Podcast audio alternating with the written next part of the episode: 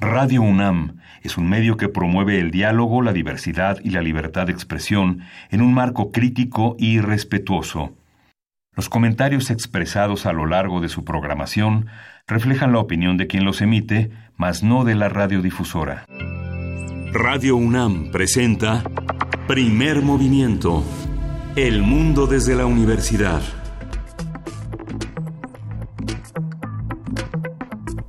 Hola, buenos días. Hoy es lunes 2 de marzo y son las 7.05 de la mañana aquí en la Ciudad de México. Estamos aquí en la cabina de Radio UNAM en primer movimiento. Berenice Camacho, buenos días. Muy buenos días, Miguel Ángel Quemain. Gracias por sintonizarnos en este lunes 2 de marzo. Inicia ya eh, el mes, el tercer mes del año. Pues bueno, también, eh, bueno, saludamos a todos los que nos sintonizan allá en la Radio Universidad en Chihuahua. Bienvenidos, bienvenidas. Ya lo saben, estamos con ustedes en las frecuencias del 105.3, el 107, el 105.7 y el 100 6.9 durante la siguiente hora gracias a este acuerdo entre radios universitarias. Saludos Chihuahua y a todos los que nos sintonizan desde cualquier punto en el que se encuentren en el 96.1 de FM. Y pues bueno, hoy Hoy inicia el Censo de Población y Vivienda 2020, este censo que el, INEGI, el Instituto Nacional de Estadística y Geografía, pues eh, organiza cada 10 años en todo el territorio nacional.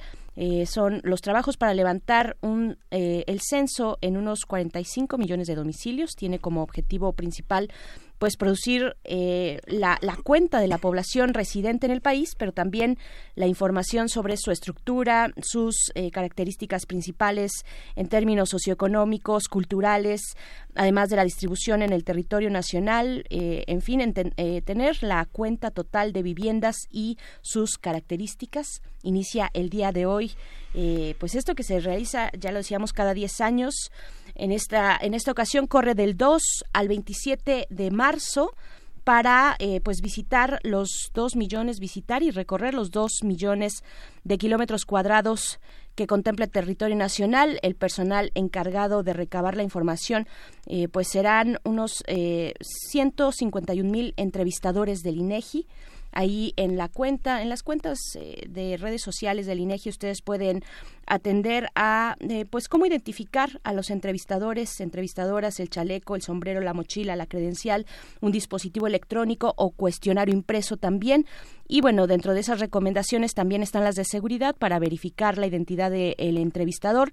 Ustedes pueden marcar un número, el INEGI lo pone ahí, el 01800 eh, 111 46 34 01 800 111 46 34 no hay que proporcionar otra información que no esté eh, pues que no se encuentre en el cuestionario digital o también de manera impresa. Y pues bueno esto es lo que nos dice el INEGI como recomendaciones de seguridad, eh, pues ya recorren, empiezan el día de hoy a recorrer el país sin importar, dice el INEGI, la distancia, el clima, la distancia que tengan que eh, pues caminar, eh, las veces que tengan que regresar a la vivienda, pues tampoco importa hasta encontrar a alguien que responda este cuestionario. ¿Cómo lo ves?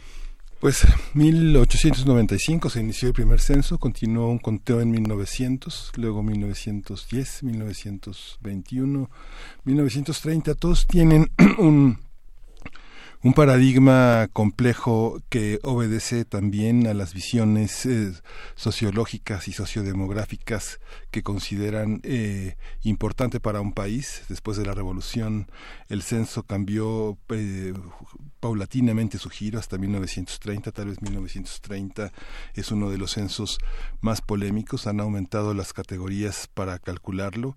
Todo esto está en el Archivo General de la Nación, hay una hay un reporte de los censos muy muy, muy este muy, muy preciso de todo el proceso organizativo de las personas involucradas.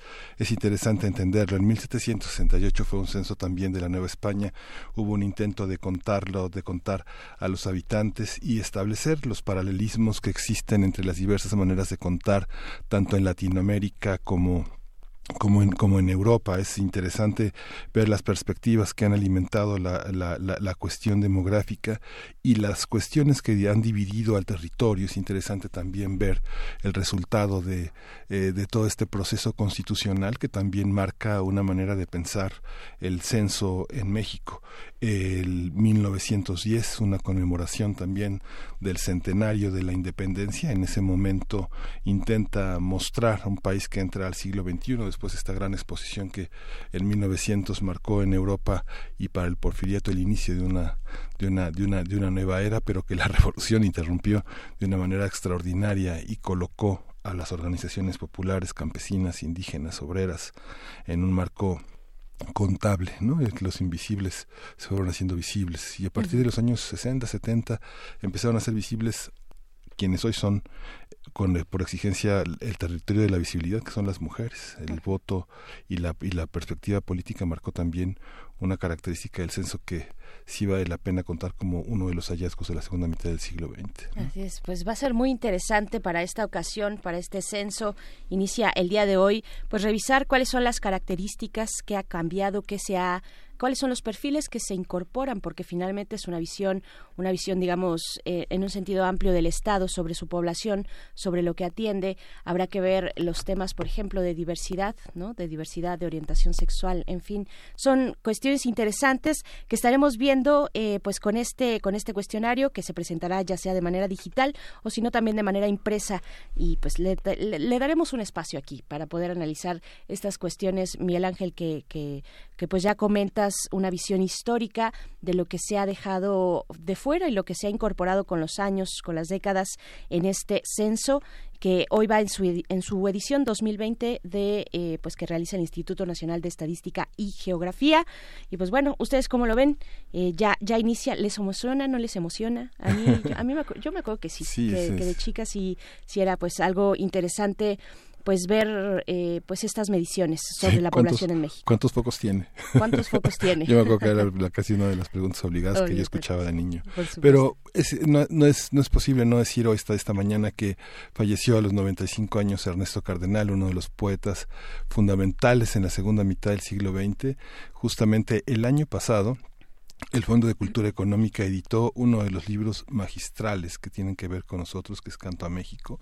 Es verdaderamente uno de los estudios más profundos, una de las respuestas más intensas a la mitología mesoamericana. Eh, Ernesto Cardenal eh, vivió un tiempo aquí, estudió en la, en la, en la biblioteca del Museo Nacional de Antropología e Historia y elaboró una de las más bellas odas a México, uno de los libros fundamentales. Hicieron ahora esta edición que contiene pues toda la visión poética, eh, pareciera ensayística de Ernesto Cardenal sobre nuestro país. Vale la pena pues leer todo lo que se pueda de Cardenal. Es un poema, es un poeta que nos ha acompañado, yo creo que en la adolescencia fundamentalmente uno de los grandes eh, una de las grandes trenzas entre la, entre la vida religiosa, entre el misticismo, las humanidades, la revolución y esta manera de, de caminar con sandalias en, en un territorio latinoamericano muy, muy, muy, muy amenazado por los autoritarismos.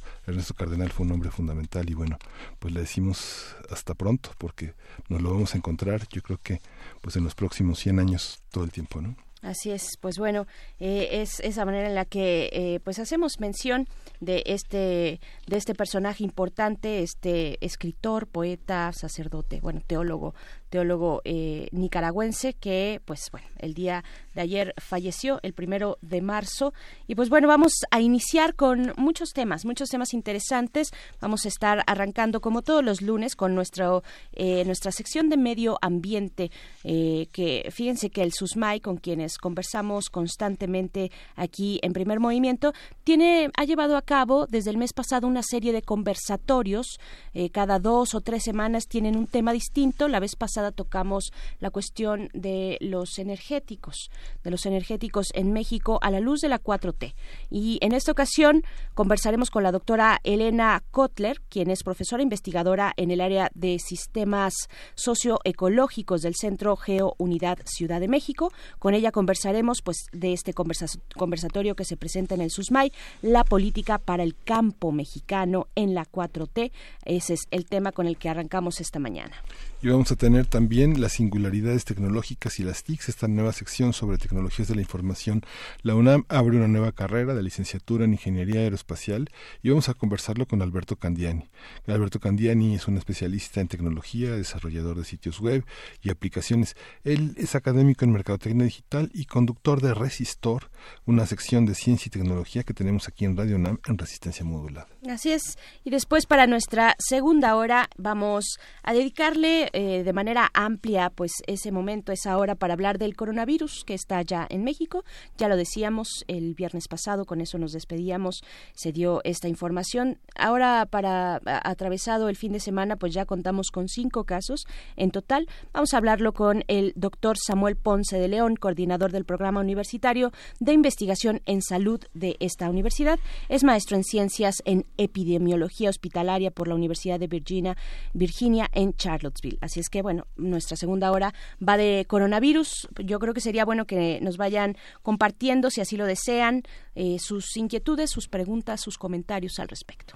Y vamos a tener en la poesía necesaria una apertura interesante hacia este 8 de marzo y 9 de marzo con Berenice Camacho, que está dedicada a esta poesía a Andrea Rivas. Así es, es poesía de Andrea Rivas, eh, una poeta muy, muy joven. Durante toda la semana, en lo que a mí respecta al menos, pues estaremos como preparando esta antesala del 8 de marzo, de ese día, pues que se espera importante.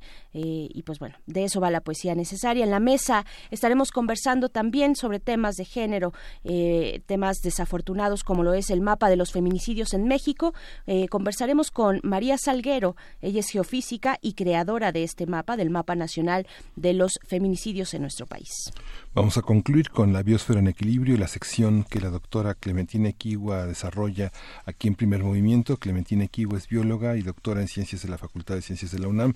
Es divulgadora en el Instituto de Ecología y también eh, lleva acá, ella se encarga de las redes sociales del Instituto y de la revista digital Oikos. Hoy el tema es México, la cuna de las calabacitas. Y están todos invitados a participar en nuestras redes sociales. Envíenos sus comentarios sobre estos temas, sobre otros temas, cómo amanecen, desde dónde nos escuchan, también nos pueden comentar, pues bueno, arroba P es el lugar, eh, la cuenta de Twitter y en Facebook nos encuentran como Primer Movimiento UNAM. Vamos a ir con música, esto es de Tasia Reis, la canción es Se Avece Now. Se aveste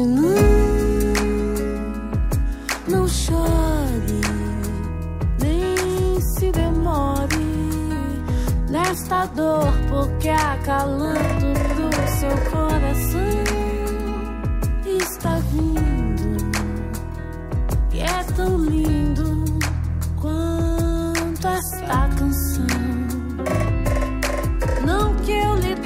Dizer como é que se deve sofrer. Chore se quiser chorar, corra se quiser correr. Mas saiba que o amor quando é dor, mais pra dor do que amor vou dizer. Não vale o seu desgastar, já que é tanto pra se viver. Tem dia que é ruim de vingar, e tem noite que eu quero morrer. Sei que é difícil aturar, mais fácil deixar adoecer. Mas a gente nem pode optar simplesmente poder padecer. Já que à noite eu tenho que cantar pra alegrar o povo e entreter. Só sorri quando quero chorar. Isso não foi difícil aprender, mas desaprendo pra algo mudar. E assim eu me fortalecer. Me permito desmoronar e desaguar todo entristecer Pra que seja possível curar, me amar e me prevalecer. Pra quando o amor chegar, enxergar e não desfalecer. sem abuso, ser e desfrutar de uma fonte de um belo querer. Não, então chore e se demore. Se preciso for, seja calando pro seu coração, que é tão lindo, bem mais lindo do que essa canção. Se a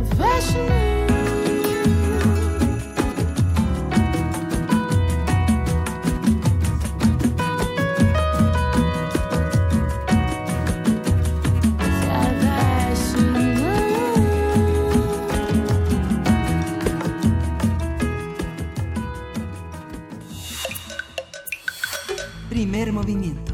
Hacemos comunidad. Lunes de Medio Ambiente. El presidente Andrés Manuel López Obrador defendió en días pasados su política para el campo mexicano. Al asistir a la clausura de la Asamblea General del Consejo Nacional Agropecuario, el mandatario destacó programas como Sembrando Vida, así como los diferentes apoyos que otorga la Secretaría del Bienestar al sector. Esto en respuesta a los reclamos por los recortes a diferentes programas dedicados al sector agrario. López Obrador recordó que su gobierno también fijó precios de garantía para el maíz, el frijol, el trigo y la leche, como una política más amplia en beneficio de pequeños, medianos y grandes productores para fortalecer el mercado interno. En julio del año pasado, el presidente dijo que alrededor de dos millones de campesinos, productores, ejidatarios y pequeños propietarios son el foco de atención para su gobierno. Durante la presentación de los programas prioritarios para el campo, López Obrador aseguró que estas políticas atienden el bienestar de productores y familias, la comercialización de sus cosechas, así como los créditos y sus apoyos. Ante el próximo conversatorio del Seminario Universitario de Sociedad, Medio Ambiente e Instituciones, el SUSMAI, por sus siglas, con el tema de la política para el campo del gobierno de Andrés Manuel López Obrador, hablaremos de la situación, los rezagos y los retos para este sector.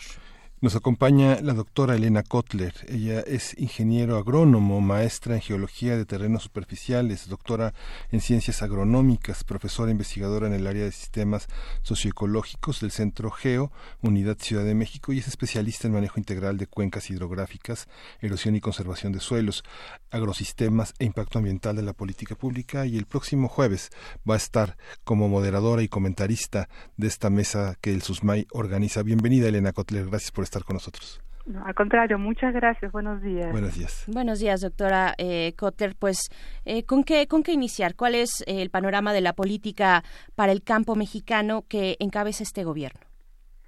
Bueno, eh, es justamente lo que quisiéramos evaluar en nuestra mesa de análisis del 5 de marzo, porque es cierto que la política del campo ha dado un giro de 180 grados.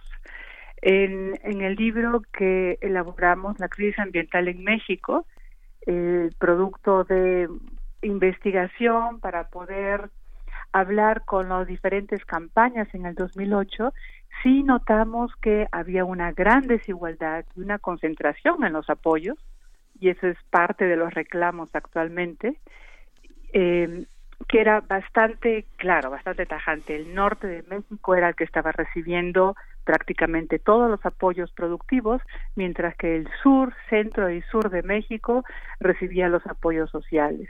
Las unidades de producción mayores, mayores de 20 hectáreas, son las que estaban concentrando los apoyos y los subsidios, mientras que las unidades de producción, que son las dominantes, menores a 5 hectáreas, pues estaban recibiendo la menor cantidad de subsidios. O sea que esa desigualdad y concentración era absolutamente clara. Eso entre uno de los tantos problemas, ¿no? Entonces, claro, ahora los reclamos que se están haciendo es porque la política del campo actualmente sí ha ido girando para apoyar más a los productores más pequeños, es decir, los menores de 5 hectáreas. Estos programas que ustedes mencionaban, Sembrando Vida, Producción al Bienestar, van dirigidos, Sembrando Vida, a los productores menores de 2.5 hectáreas y Producción al Bienestar a los productores menores de 20 hectáreas, ¿no? Entonces sí, hay un cambio, pero esa es una señal. Lo que quisiéramos analizar es un poco de manera más profunda hacia dónde se está dirigiendo, cuáles pueden ser las repercusiones Y bueno, como creemos que la política pública no está escrita sobre piedra, sino que puede ir evolucionando, es también ver un poco cómo se podrían mejorar estos programas, ¿no? Cuáles serían las recomendaciones que podríamos dar para ir mejorando estos programas. Y eso es un poco el trabajo de SUSMAI, ser un observatorio, dar recomendaciones, análisis, y tanto para la política del campo como para las otras políticas del gobierno. Oiga, doctora, ¿y esta visión de lo agrario contempla lo indígena? Generalmente aprendemos eh, en, la, en la universidad las publicaciones que se generan al respecto, cómo hay una cuestión programática de productividad en el campo, pero pues eh, no, no, casi nunca está el foco en comunidades agrarias que son de origen indígena y que ahora son pues una, una, una entrecruz, hay un entrecruzamiento con los proyectos de desarrollo siempre habría, habían sido como barridos, hechos a un lado, pero ahora parece que la protesta de los grupos indígenas, sociedades agrarias, se visibilizan en, esta, en este nuevo gobierno. Eh, totalmente cierto. O sea, ahora hay, es, hay, está un poquito más visible en la parte de políticas del campo, porque se trata de focalizar los programas hacia los pueblos indígenas, pero por otro lado están desarrollando todos estos megaproyectos este que obviamente causan despojo y este desigualdades mayores desigualdades entre los pueblos indígenas no entonces no toda la política no es homogénea. Por un lado la política del campo sí quisiera enfocarse en los pueblos indígenas pero por otro lado los megaproyectos eh, los están afectando muchísimo, los siguen afectando muchísimo, ¿no? Y es por eso también estas protestas. Entonces sí, vemos un gobierno que evidentemente las políticas no, es no, no son homogéneas, nunca han sido en ningún gobierno, ¿no? Y, y, bueno, pero lo que yo siento que está muy bien es es este reclamo que se está haciendo, ¿no? Es eh, para para para comenzar a visibilizar a los pueblos indígenas claro. Eh, dentro de las medidas que ha llevado a cabo este gobierno, eh, pues no solamente en este sector, pero hablando de este, de este sector, es el cerrar la llave, el cerrar la llave de recursos para para dar un reordenamiento, eh, desconcentrar aquellos recursos que ya nos comentaba, doctora, para el caso del campo, se concentraban en, en apoyos hacia el norte, por ejemplo, en unidades de producción mayores a 20 hectáreas, en grandes productores. Eh, cómo ver los impactos de este eh, de este cierre de, de los recursos de este nuevo reparto esta desconcentración. Vimos también durante el año pasado a grupos de campesinos que permanecieron eh, pues ahí a las afueras de Palacio Nacional protestando durante varias varias semanas. Estuvieron ahí protestando por esta cuestión de los recursos de este reacomodo. Cómo va esta situación ya ya hay una especie de equilibrio ya se ha retomado una cierta normalidad en este reparto? Miren, imaginen que hace décadas, o sea, tres décadas por lo menos, ha habido grandes productores y grandes empresas, además, que han estado recibiendo todos los recursos del gobierno. En este momento lo que están viendo es que están perdiendo todos sus beneficios. Entonces, un poco el reclamo es también hacia eso, ¿no? De estar recibiendo el 80% de los recursos para el campo a estar recibiendo ahora cuentagotas, obviamente que hay un reclamo. Y por otra parte, si ustedes ven los estudios de la Auditoría Superior de la Federación, en, dentro de la distribución de los recursos para el campo, el grado de corrupción era enorme. ¿no? O sea, se, veíamos que habían grandes empresas que estaban recibiendo los, los, los subsidios, y luego habían familiares y luego habían personas que ni siquiera tenían tierras y luego que recibían de manera duplicado o sea sí se requeriría sí, se requería hacer una limpieza en términos a los recursos sí era urgente ¿no? Había muchos apoyos duplicados, además, muchos programas duplicados y todos concentrados en el norte. Ahora, en este momento, como están viendo que hay un recorte, entonces, antes el reclamo. ¿Cuánto es el recorte y de qué manera los está afectando? Yo creo que sí requeriría un estudio un poco más fino, ¿no? De qué se está produciendo, para quién se está produciendo, cómo se está produciendo y ver entonces el grado de apoyos que se que están recibiendo, ¿no? Y muchas de las manifestaciones, bueno, acuérdense también en Guerrero, ¿no? Por los fertilizantes. Sí, claro. Y que también era porque siempre era una cota de poder en términos de corrupción. Cuando los fertilizantes llegaban al, al Estado, bueno, ahí se perdían todos los recursos, ¿no? Entonces, no es solamente el término presupuestal, sino también es el término de corrupción. Y ahora, el programa de fertilizantes para Guerrero tendría que continuar, ese es un tema de discusión, porque por otro lado, como consecuencia de esta política agrícola de todas estas décadas, es el inmenso deterioro de los suelos. Y a un suelo así degradado le ponen fertilizantes, no sirve para nada. O sea, estamos tirando fertilizantes que luego llegan a los cuerpos de agua generando otros problemas ecológicos. ¿no? Claro, eh, dentro de este tema de los fertilizantes, también el mismo presidente eh, de, la República ha dicho que eh, que pues sobre todo señalando a otros a gobiernos anteriores donde se compraban plantas a sobreprecio plantas me refiero de fertilizantes no esta cuestión de la corrupción detrás de, este reparto.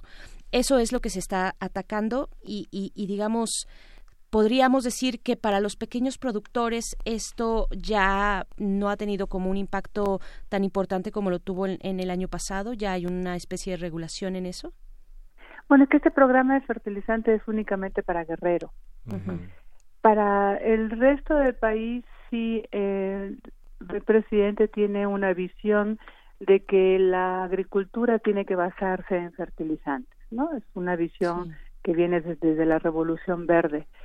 Y justamente también hay una crítica porque consideramos, bueno, eso ya es un modelo desfasado que ha sido muy criticado, que ya se han visto todos los impactos ambientales que genera y también sociales y económico y que ahora tenemos para la pequeña producción se tiene que transitar hacia un tipo de agricultura un poco más agroecológica, ¿no?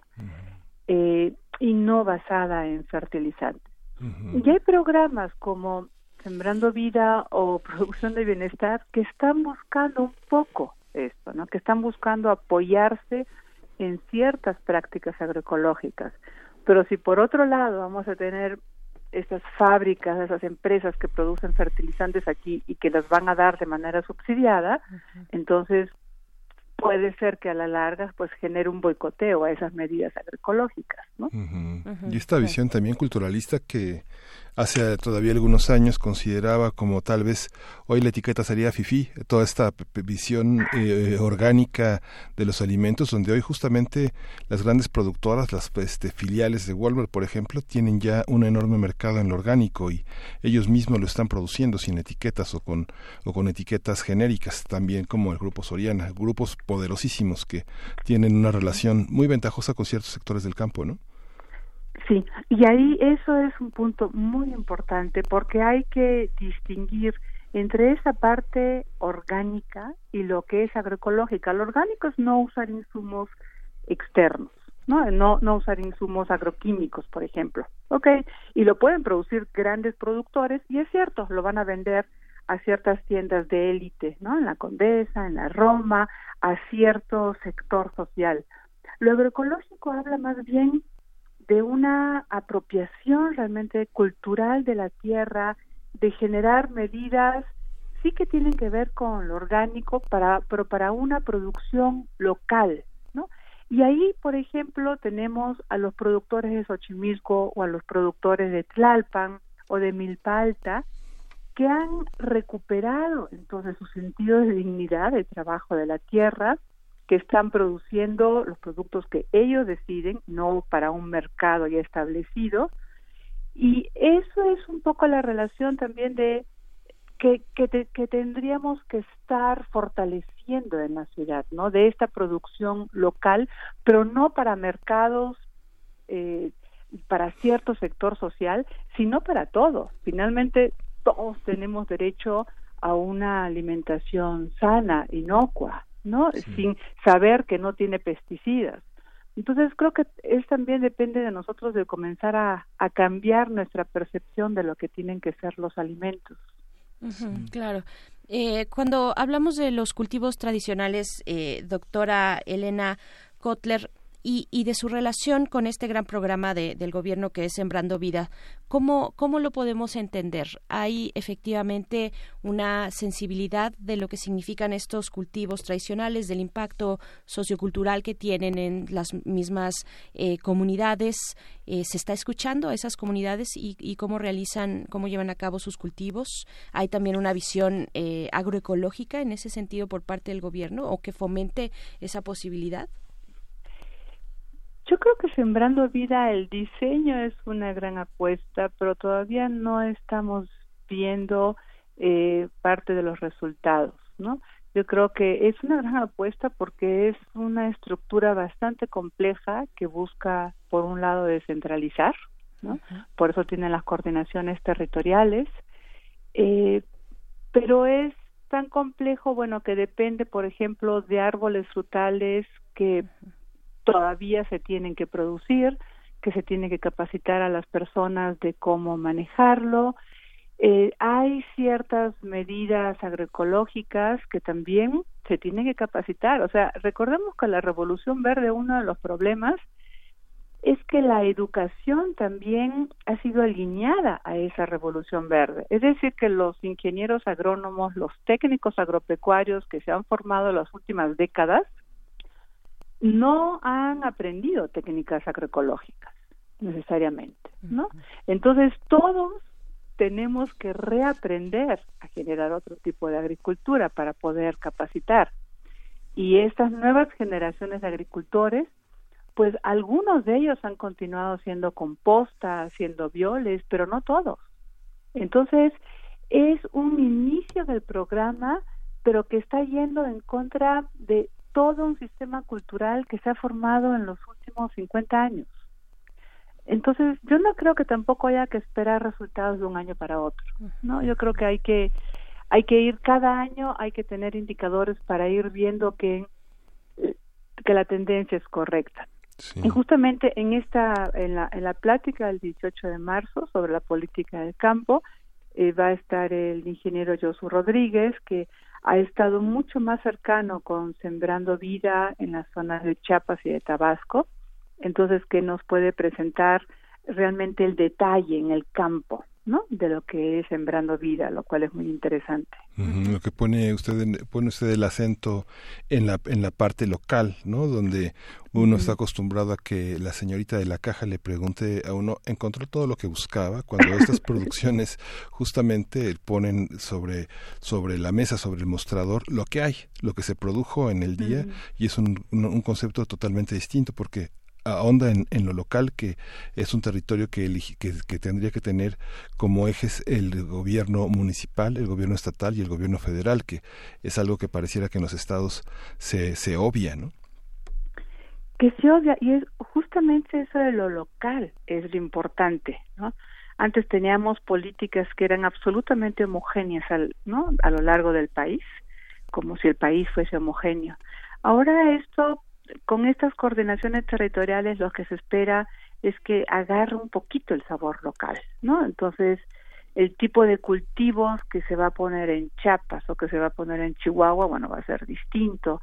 El sistema agroforestal tendría que ser distinto, las prácticas tendrían que ser distintos y también reconociendo y retomando el conocimiento local, que eso es básico, ¿no? O sea, así es como uno cree que tendría que evolucionar estos programas, ¿no? Pero hay que ver, o sea, hay que en este momento estamos en Centro Geo estamos evaluando la focalización del programa Sembrando Vida y sí estamos encontrando que con los tres grandes lineamientos que son marginación a nivel de localidades, la línea de bienestar inferior a bienestar a nivel municipio y zonas de biodiversidad, el programa está focalizado donde tiene que estar focalizado. Entonces, ese es un, un primer paso. Okay, el programa está llegando a donde quiere llegar.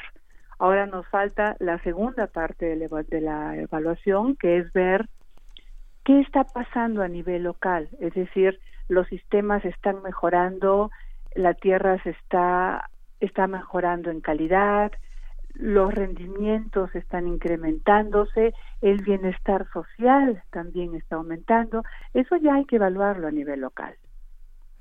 claro, doctora, eh, ¿cuáles son los retos que se pueden alcanzar a, ver cuando se favorece el, cultivo local, el cultivo eh, tradicional? Eh, frente, frente a las necesidades, necesidades de soberanía alimentaria en un país tan amplio. Eh, que, cómo, cómo eh, se pueden, cuál es la traducción, digamos, o la conjugación de esos dos elementos, cultivo local tradicional, estas prácticas, eh, pues, mm, de cientos y cientos de años, frente a una necesidad de una población tan amplia de mantener su, bueno, de, de, alcanzar su soberanía alimentaria. Bueno, yo diría que un, un, indicador a nivel nacional es disminuir la pobreza alimentaria, ¿no? Actualmente más o menos un, un, cuarto de la población eh, se encuentra en pobreza alimentaria y eso aumenta hasta 40% entre población indígena, ¿no? Entonces, creo que el indicador a nivel nacional tendría que ser reducir esa pobreza alimentaria y luego lo que tendría que ser es que esa alimentación sea más nutritiva, o sea, que sepamos que no está trayendo pesticidas, que sepamos que realmente está trayendo todos los nutrimentos necesarios porque el suelo se los está proveyendo y que cumpla, que pueda satisfacer con las necesidades locales, pero ojo, no hay que creer que todas estas comunidades son autosuficientes, prácticamente nunca lo han sido, siempre hay una relación con el mercado. Entonces hay que crear mercados, ¿no?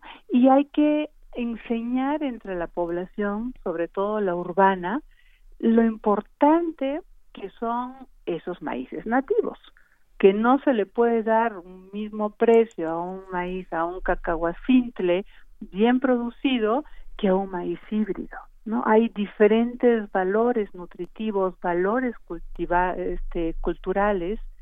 Entonces, que también nosotros tenemos que reconocer que hay un valor agregado en estos maíces nativos. ¿no?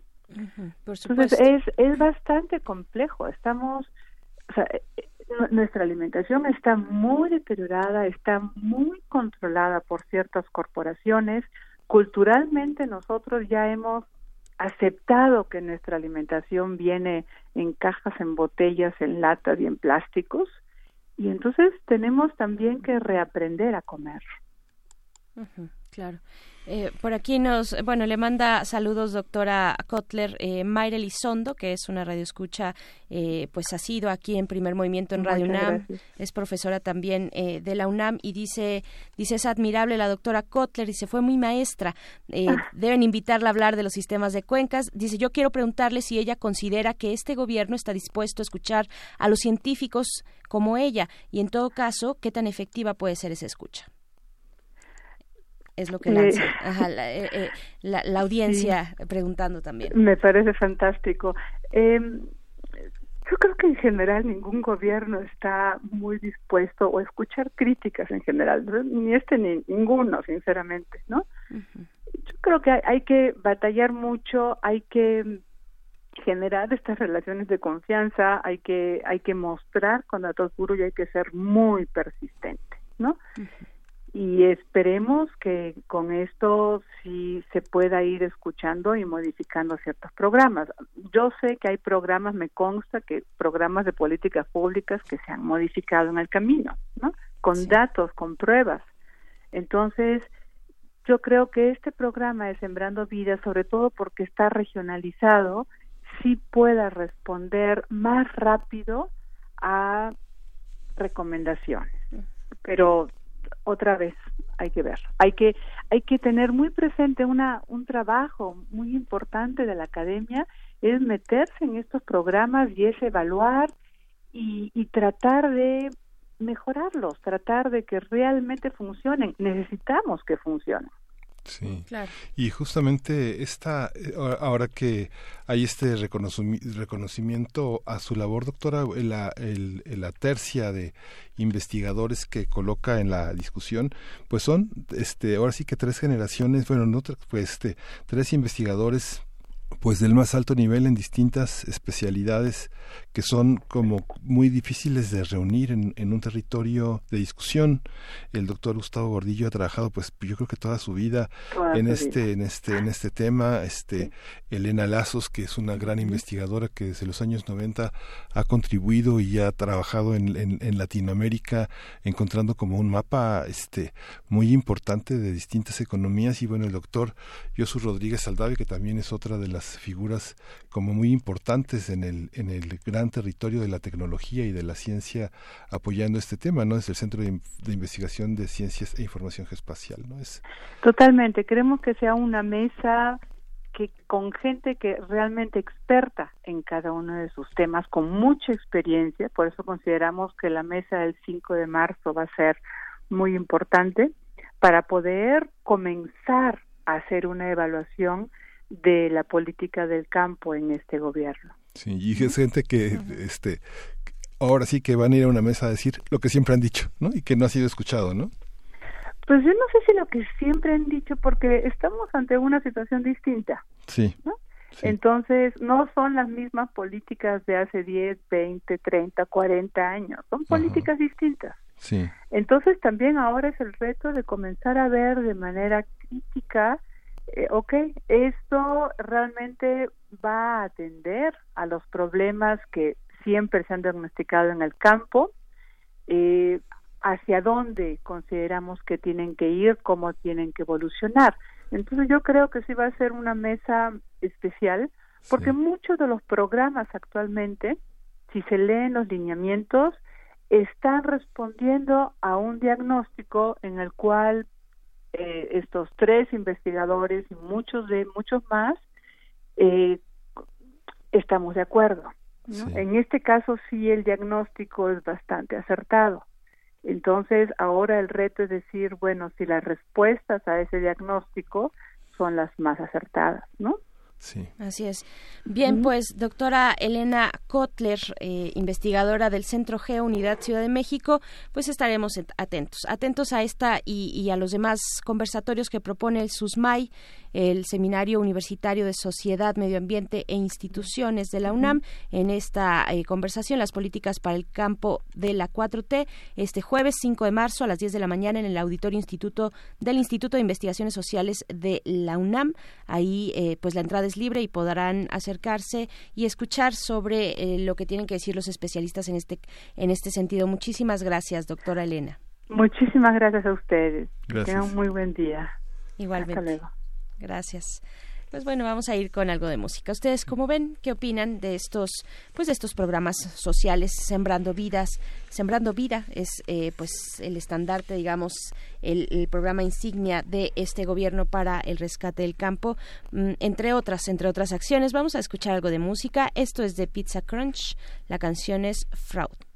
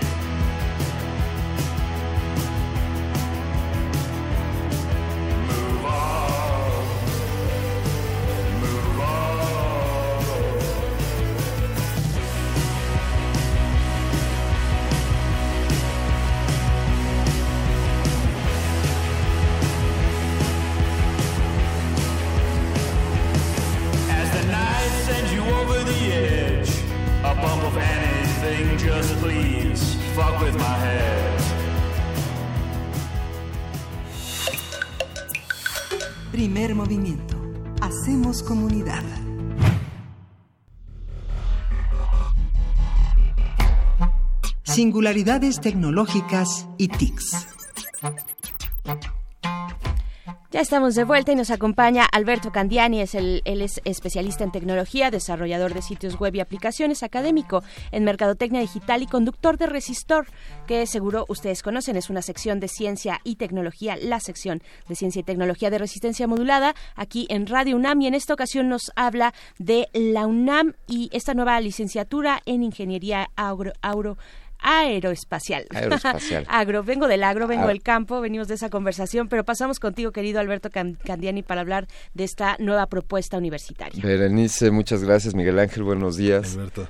Pues sí, ya nos habíamos tardado aquí en la UNAM y como somos la mejor universidad de, del país, pues no nos podíamos quedar atrás en este ámbito. Eh, la industria aeroespacial es, es una industria que está en franco crecimiento desde diría que la carrera espacial pues inició hace ya bastantes décadas pero hemos visto evidentemente en años recientes que que el impulso a estos esfuerzos pues está dando no solamente ya por instituciones gubernamentales o, o las tradicionales como la NASA, sino también ya por, por empresas privadas que están entrando en esta carrera. Es, es, tenemos puesta la mirada en el espacio y hay muchos asuntos en torno a, a la conquista, por decirlo románticamente, a la conquista del espacio, que no son solamente el ser un astronauta, ¿no? Poner eh, eh, hablar de industria aeroespacial, yo hago la broma que digo es del suelo para arriba. O sea, si quieres elevar algo un metro, cien metros, mil metros o miles de kilómetros, pues ya tienes que contemplar distintos aspectos. La ingeniería es- aeroespacial se enfoca, pues desde luego, en lo que es lo que sucede dentro de nuestra atmósfera, es decir, aviones, eh, ahora drones y todo lo que tenga que ver con ello, y desde luego lo que va más allá de la atmósfera. Y de nuevo, pues no es solamente los astronautas o las naves espaciales, piensen en toda la industria que se tendrá que desarrollar en torno a ello, por ejemplo, la arquitectura espacial, cómo conceptualizamos y cómo diseñamos estructuras que soporten pues nuestros equipos y, y el sustento humano en condiciones que no conocemos o que conocemos teóricamente gracias a que mandamos sensores y a que mandamos hacemos observaciones pero tenemos que estar preparados si queremos poner a seres humanos más allá de la atmósfera a cubrir todas las necesidades en torno a ello. Medicina espacial el diseño de las aeronaves desde luego arquitectura por ejemplo la construcción por deposición que es el nombre rimbombante para la impresión 3D Mm. es algo que será muy utilizado en este tipo de bueno en esta en esta industria. Y pues México México déjenme decirles que tiene una posición privilegiada a nivel global. Eh, además de por la parte geográfica estamos muy cerca del Ecuador. Eso si visualizan cómo está rotando la Tierra pues no podríamos creerlo, pero es muy cierto que entre más cerca del Ecuador estés, es más fácil lanzar una nave al espacio. La, la rotación de la Tierra nos ayuda para esto, ¿no? Eh, además de ello, pues México por sus condiciones geopolíticas en cuanto a tratados de comercio, pues tenemos intercambio con otros países, somos puerto para, para el tránsito de mercancías y todas estas características le dan a México esta posición privilegiada para entrarle aquí a este a este asunto. Hay una, hay una parte que consiste, bueno, en diseñar, fabricar desde aeronaves, satélites, misiles, ¿no? Hay una parte en la que eh, 50 países tienen una tienen universidades dedicadas a esto. Muchos de los proyectos en esos países están alineados con las con los desarrollos tecnológicos de Estados Unidos en una industria para la guerra. Sin embargo, aquí entre nosotros, todos los laboratorios de la UNAM, que es de los nacionales, están enfocados a una, visión que, como dices, está este orientada a muchísimas cuestiones de un desarrollo mucho más humanitario, ¿no? Di- digamos, Miguel Ángel, bueno, pues los eh, estadounidenses han marcado la pauta, pues primero en la aviación y ante ello, pues han establecido estándares, ¿no? Hay un léxico, una, un, un lenguaje común a los que entran en este tipo de, de industrias y, y parte de que creemos una, una licenciatura en ingeniería aeroespacial es que seamos capaces de comunicarnos con esos pares, con estos 50 países, porque se empieza a hablar un mismo idioma aeroespacial, digamos, ¿no? Las, los estándares de las máquinas que se tendrán que desarrollar, las telecomunicaciones, las habilidades, es decir, un ingeniero aeroespacial, diría yo, pues tiene que ser internacional, tiene que cumplir con los estándares internacionales, pues para poderse eh, estar a la par de, sus homólogos en, otros países. También eso es lo que busca esta, esta nueva ingeniería. México exporta especialistas en muchos campos, que son muchísimos, son vastos. Es una gran vastedad la que requiere la industria eh, aeroespacial, pero hay un elemento, y lo mencionabas muy al principio, Candiani, que son las empresas, el elemento de la inversión privada, las empresas. México puede remontar eso. Me queda claro que especialistas tenemos, que, que hay eh, de verdad grandes eh, e importantes personas trabajando en otros países, pero esa es la cuestión, en otros países y no en México. tenemos en México, en los últimos últimos 10 años se han establecido cerca de 400 eh, empresas en torno a, la industria aeroespacial. El 80% de estas empresas están enfocadas a la manufactura. O sea, aquí se fabrican piezas para aviones en algunas industrias, en algunas empresas. Y también el 20% hay empresas que están dedicadas al diseño, a la ingeniería de mecanismos en torno a esto. Sin embargo, hay muy pocas empresas mexicanas en México trabajando en esto. Eh, se proyecta que en los próximos años habrá por lo menos 80 empresas mexicanas establecidas aquí en México que estén produciendo pues los distintos insumos que se requiere para ello. Entonces, pues aunque estemos llegando un poquito tarde a la carrera, creo que creo que podemos aventajar y, ponernos a la par en, muy poco tiempo. Y es importante pensar que el impacto de lo que se está pensando, vaya, la, mira está en el cielo, pero el impacto se, se recibe aquí, ¿no? Eh, en, todas las posibilidades de aplicaciones que, esta industria puede dar para la vida cotidiana eh, y para dar un revés incluso a, nuestras formas de consumo, de vida y demás, ¿no? esta es una, déjenme hacer este ejercicio cuando el presidente Kennedy lanzaba sus discursos de que mandarían a un ser humano al espacio, eh, había protestas en cuanto a que por qué se están gastando el dinero en eso y nosotros el pueblo aquí en la tierra tenemos hambre. Y ese mismo sentir se ha llegado a, vislumbrar incluso en nuestro país. Sin embargo, mucha de la tecnología que utilizamos ha sido desarrollada gracias al impulso de la ingeniería aeroespacial como decías Miguel Ángel, pues el, eh, la óptica militar ha sido siempre una impulsora para el desarrollo tecnológico, pero ahora agregaría también ya no solo lo militar, sino lo aeroespacial. En estos celulares que tenemos todos en nuestras manos, o buena parte de la población, hay, hay ingeniería, hay máquinas y sensores que fueron desarrollados gracias a que le entramos a esto del espacio. Entonces, el beneficio no es solamente ver que, que pongamos una cosa o una persona en el espacio, sino el aprendizaje que estamos adquiriendo y, y que nos está beneficiando como, como especie, como humanidad, pues es, es real. De hecho, me atrevería a decir que los mayores avances en los últimos 20 años han sido en buena parte consecuencia de, la investigación aeroespacial. Sí, justamente esta parte que eh, México está entre los primeros países, esos 50 países, México tiene 15 universidades que se dedican a eso, incluida la UNAM.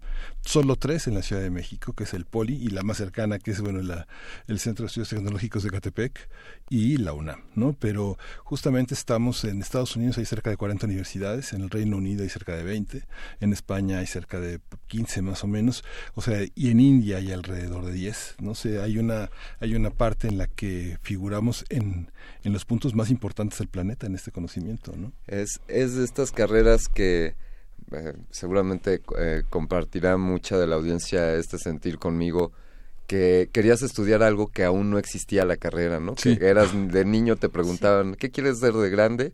Y estudiar algo que quizá todavía no existía, pues esto está sucediendo eh, en nuestro país. Quizá alguien que quería viajar al espacio o ser ingeniero aeroespacial hace 10 años, pues no tendría oportunidad a menos que se fuese a otro país y hoy pues ya, ya tenemos esta oportunidad y bueno, pues yo, yo, yo la veo con gran regocijo, creo que es un, un, gran atino de, por parte de la universidad y desde luego eh, quien entre a este, este tipo de estudios tiene trabajo asegurado en la industria, en empresas e incluso pues como desarrollo eh, individual. Por supuesto, nos dice aquí en redes sociales Sal RGB, dice, en Querétaro en Querétaro, en el municipio de Colón, hay una universidad de la aeronáutica que también eh, pues es una, una cuestión que acompaña todas eh, pues este gran panorama de la industria aeroespacial. Pues bueno querido eh, Alberto Candiani muchas gracias por pues darnos una probadita nada más de lo que implica de lo que significa el impacto de la industria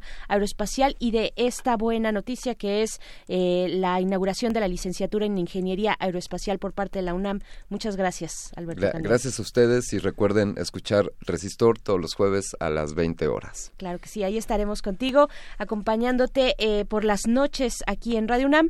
Vamos a despedirnos ya de la Radio Universidad. Se nos fue, se nos fue la hora rapidísimo Radio Universidad en Chihuahua. Muchas gracias por permitirnos acompañarles. Nos encontramos el día de mañana a las 6 de la mañana para ustedes, a las 7 de eh, hora de la Ciudad de México.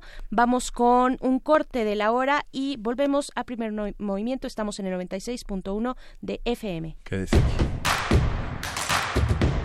Síguenos en redes sociales. Encuéntranos en Facebook como Primer Movimiento y en Twitter como arroba PMovimiento. Hagamos comunidad.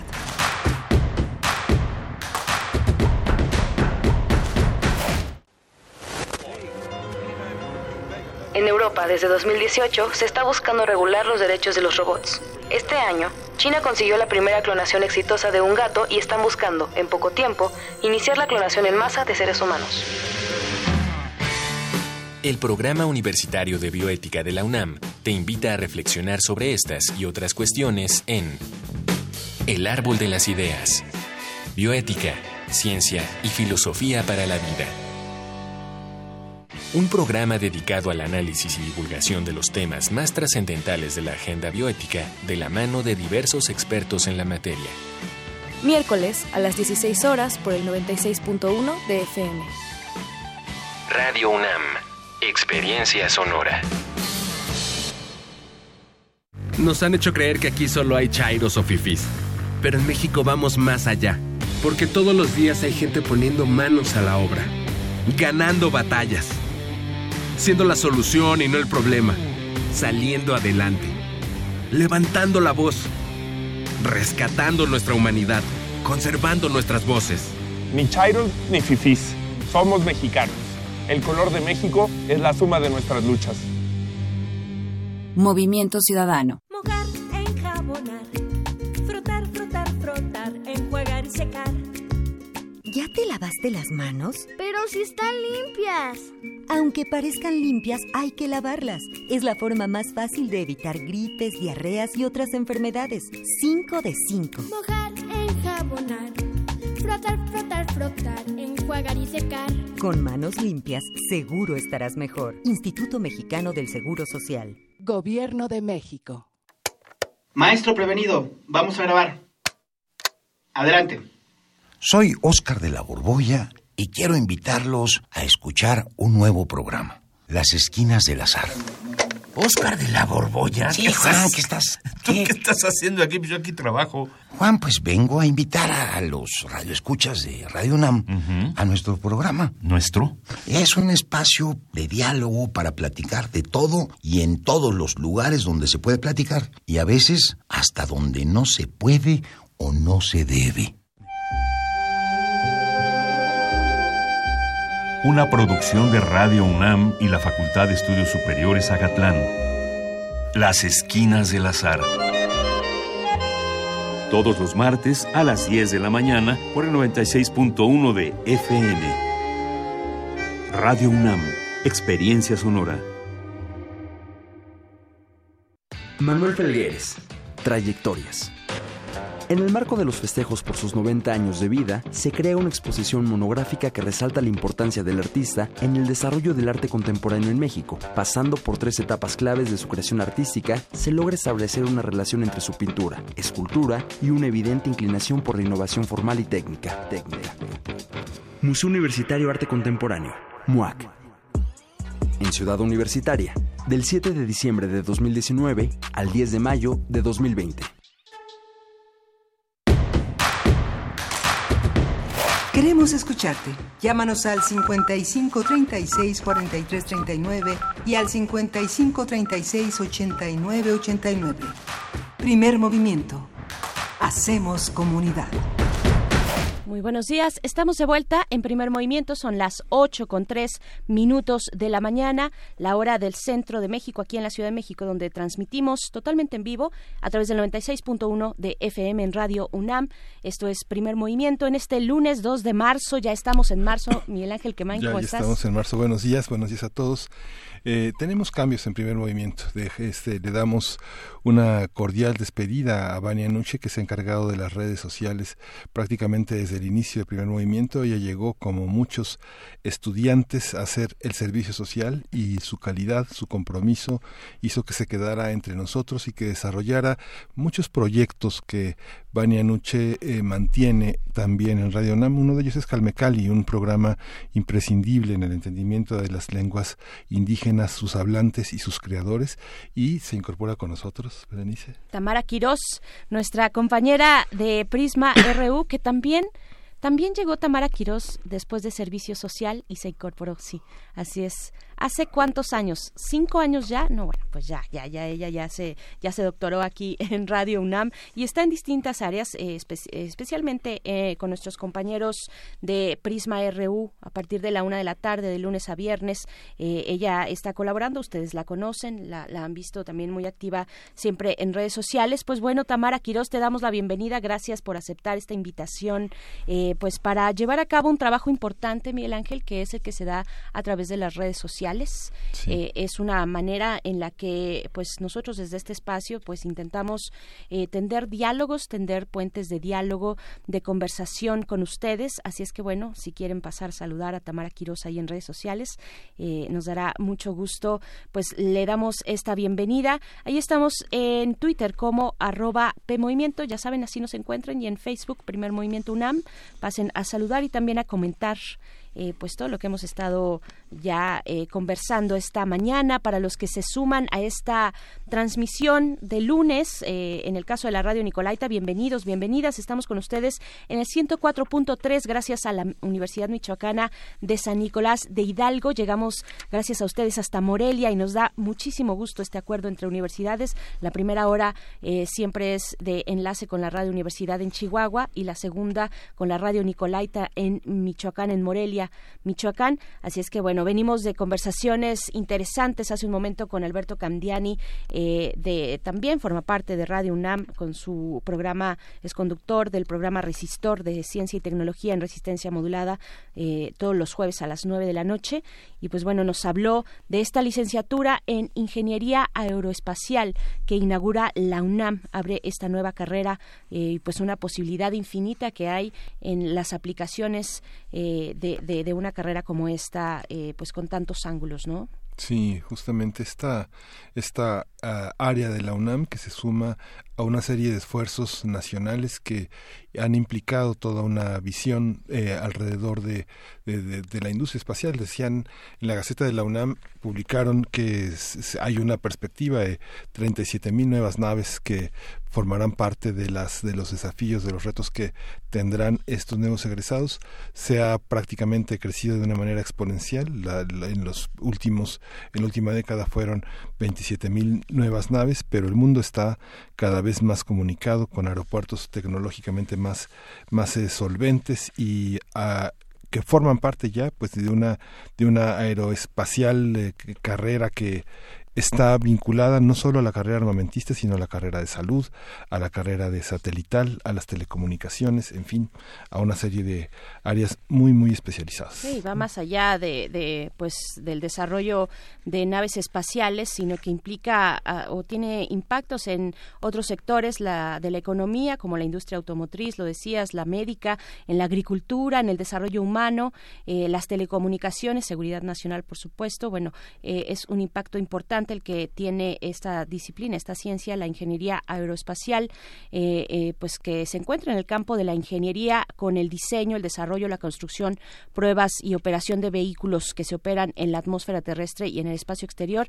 Eh, pues bueno, es hay que seguir hablando de, de esta de, de estas propuestas de la universidad que finalmente siempre está abriendo sus panoramas académicos y esta oferta para, para todos aquellos que se quieran sumar. Pues bueno, ahí está esta conversación que tuvimos con Alberto Candiani Y vamos a tener durante esta hora una conversación amplia. Ustedes pueden empezar a enviar sus comentarios respecto a el coronavirus que ya tiene presencia en, en México desde el viernes pasado. Ya se confirmó el primer caso en la Ciudad de México, después un segundo en Sinaloa y ya estamos al día de hoy lunes con cinco casos confirmados. Vamos a estar conversando con el doctor Samuel Ponce de León, coordinador del Programa Universitario de Investigación en Salud de la UNAM, maestro en Ciencias en Epidemiología Hospitalaria por la Universidad de Virginia en Charlottesville.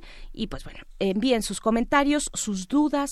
Eh, pues bueno, ¿qué, ¿qué, fin de semana tuvimos esta eh, eh, estas imágenes en distintos centros comerciales en, en, estados de la República, pues donde muchas personas se, se volcaron a hacer compras prácticamente de pánico, ¿no? Sí. Eh, creo que hay que bajar un poquito eh, esos ánimos, esa, eh, pues, esa euforia y, y, pues no relajarnos no significa relajarse, sino tomar las cosas en su justa medida y pues para eso lo vamos a conversar en unos momentos más. Se acabaron los, gel, los geles de alcohol, solamente quedan los de Disney. Sí. Este, te lo puedo garantizar. Seguro. y eso quién sabe, ¿eh? yo creo que también. Ay, pues bueno, vamos a ir con música. Esto es de Goran Bregovic. La canción es Prawi du Lewego.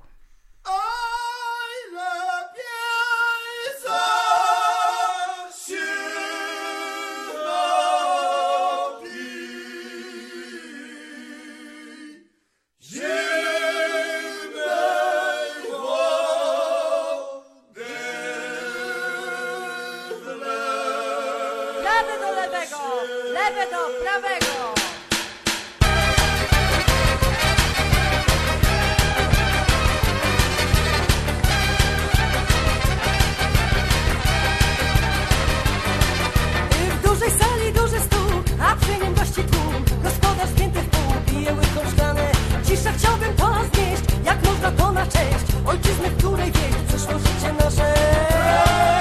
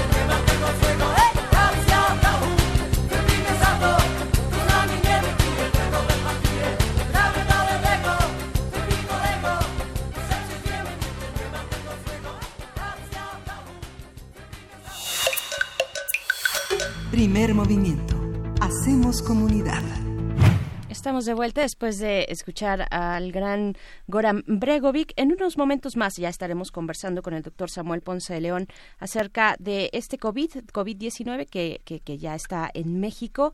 Y, pues bueno, también pasando a otros temas, en la mañana, muy tempranito, si ustedes no, no escuchaban, pues hablábamos de este inicio, de este banderazo del censo eh, 2020, del censo de población y vivienda 2020 que lleva a cabo el Instituto Nacional de Estadística y Geografía, el INEGI.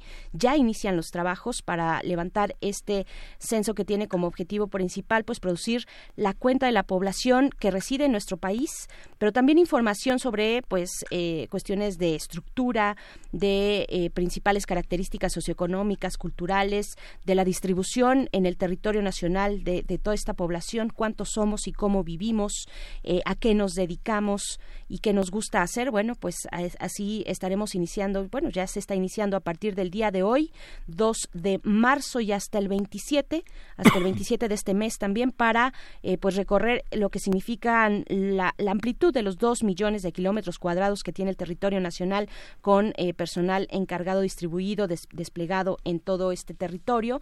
Y pues en muy temprano, Miguel Ángel, también nos compartías pues una historia eh, breve pero muy puntual sobre los distintos momentos en los que se ha aplicado este censo poblacional en nuestro país, pues desde prácticamente desde el México eh, independiente, tal vez un poquito antes, ¿no? Sí, ahí yo creo que Alfredo Ávila seguramente abordará los temas porque el mundo nuevo hispano tiene maneras de que están todavía eh, familiarizados con las cuentas de hace por lo menos 40 siglos que los hombres contaban fundamentalmente cuánto habían casado y cuánto tenían, ¿no? Eh, vemos que, que, los que las, las tablas egipcias todo el mundo hebreo, toda esta, toda esta visión antigua tiene que ver con eh, contar los tributos, contar los súbditos, contar la expansión, ¿no? Justamente de los, de los, de los censos más importantes del Imperio Romano consisten en saber hasta dónde llegan y cuánto van a sacar y cuánto va a tardar en llegar al centro, ¿no? Entonces, entre nosotros las, eh, los hábitos son, son distintos porque finalmente el mundo porfiriano, que es donde se instala el primer censo, tiene que ver con cuánto nos falta para estar en el, en el alcance del mundo moderno, ¿no? Cuánto falta para que México esté comunicado por las vías, por las vías férreas, cuántos, este, cuántas estaciones, cuántas bibliotecas, cuántos teatros, cuántos relojes en las, en las principales ciudades. Y es un, es un, es, es un fenómeno importante, moderno, que nos coloca en la, en una visión de la modernidad que es verdaderamente humanista. Si bien es civilizatoria, no es, no es civilizatoria la romana que consiste hasta dónde llegaremos con nuestro poder y pisando pisando culturas, ¿no? Sí, sí, es muy interesante ver cómo se ha transformado el ánimo, eh, el espíritu de un censo como este, ¿no?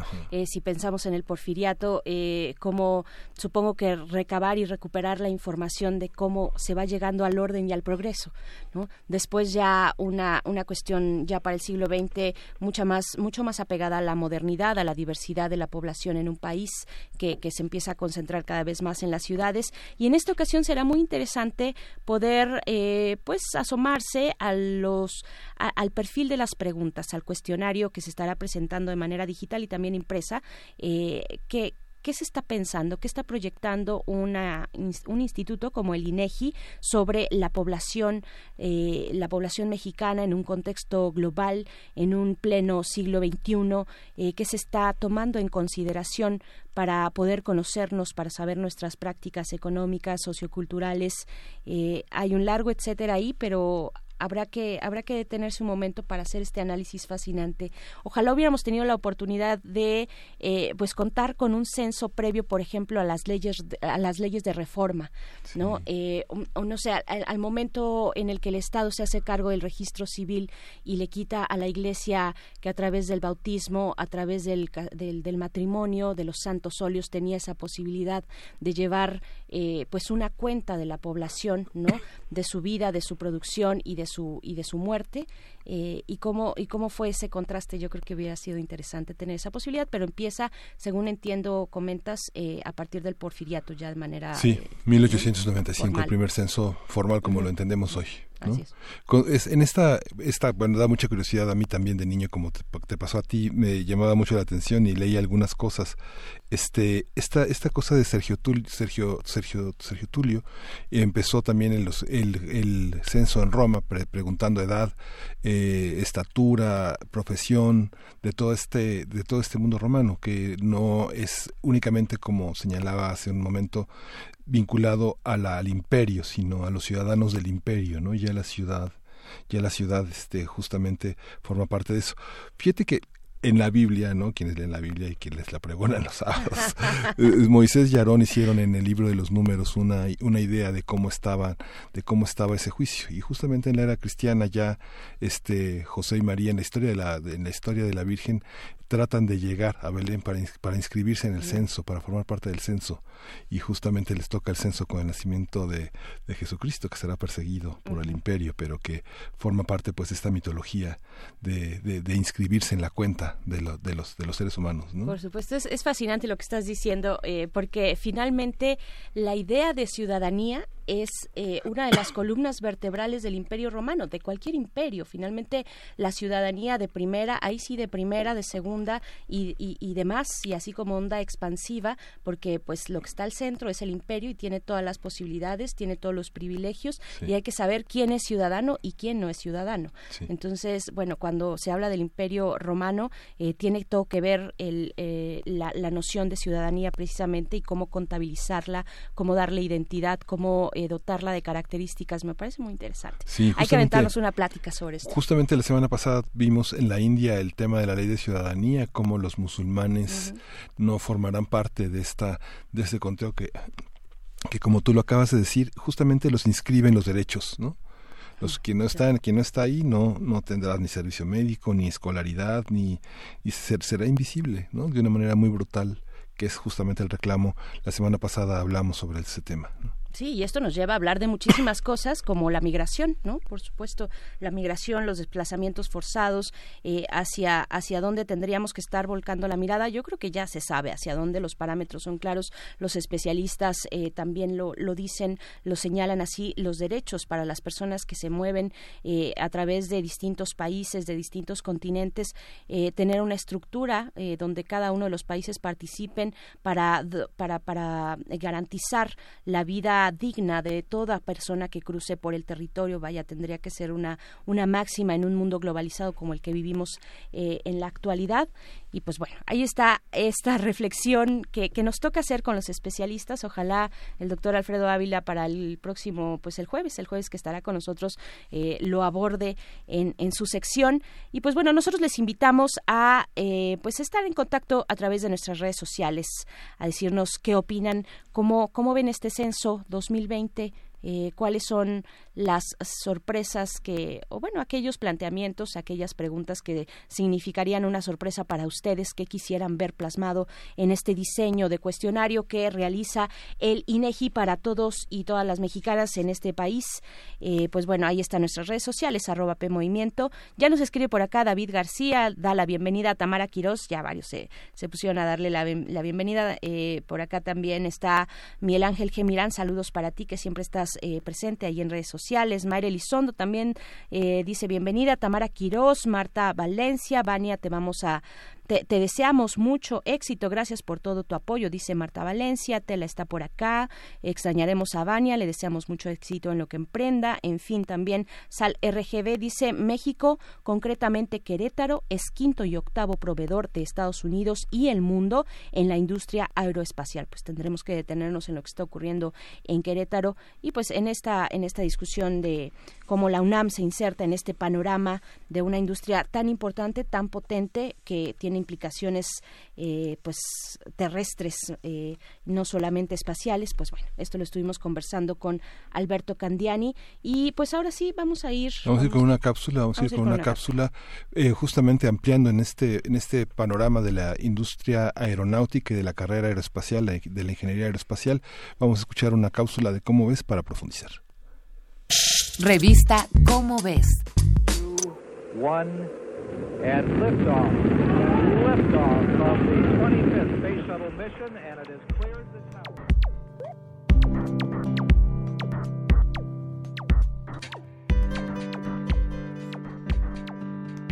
¿Has escuchado del turismo espacial? Es el pasatiempo de menos del 1% de la población mundial y sus costos son literalmente exorbitantes. Aunque la actividad en sí pueda parecer superflua, muchas agencias espaciales han tenido que ceder al interés privado para mantenerse a flote. La situación es compleja, pero en términos de tecnología, de este intercambio han surgido avances importantes.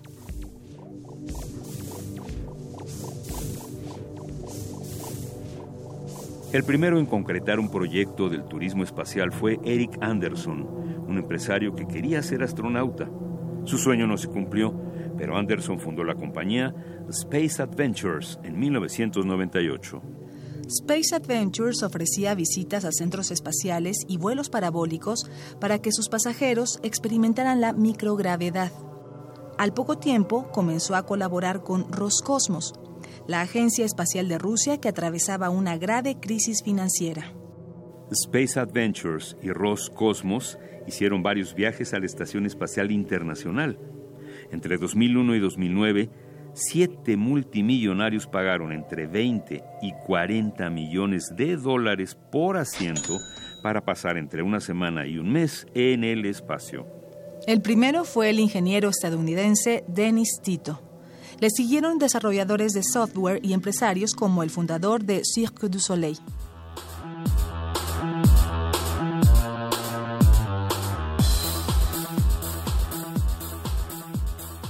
Los vuelos espaciales privados fueron inaugurados en 2004 por otra compañía, Spaceship One.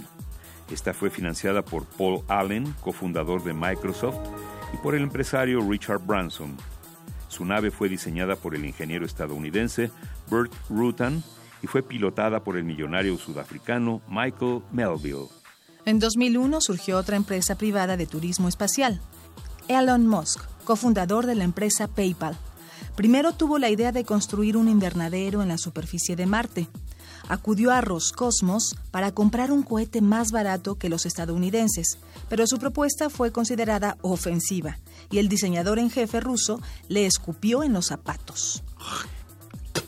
En ese momento, Musk decidió construir su propio cohete con las ganancias de la venta de PayPal y con el apoyo de inversionistas privados, y así nació SpaceX.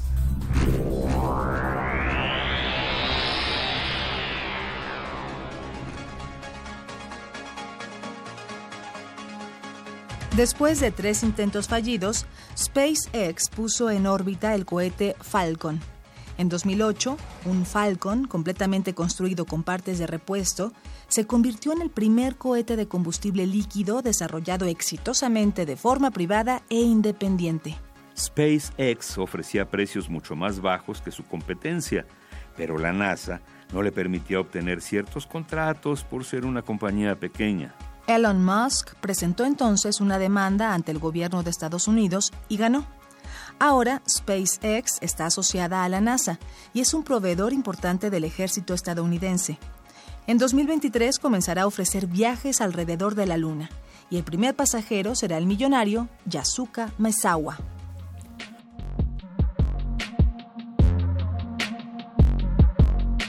Hoy, Space Adventures, Spaceship One y SpaceX no son las únicas iniciativas del turismo espacial. Jeffrey Bezos, el fundador de Amazon, busca también transformar las ganancias de su empresa en viajes espaciales a través de su compañía aeroespacial Blue Origin. Para enfrentar la crisis energética que se avecina, su plan es construir ciudades satélite en el espacio que aprovechen los recursos del espacio como la radiación solar.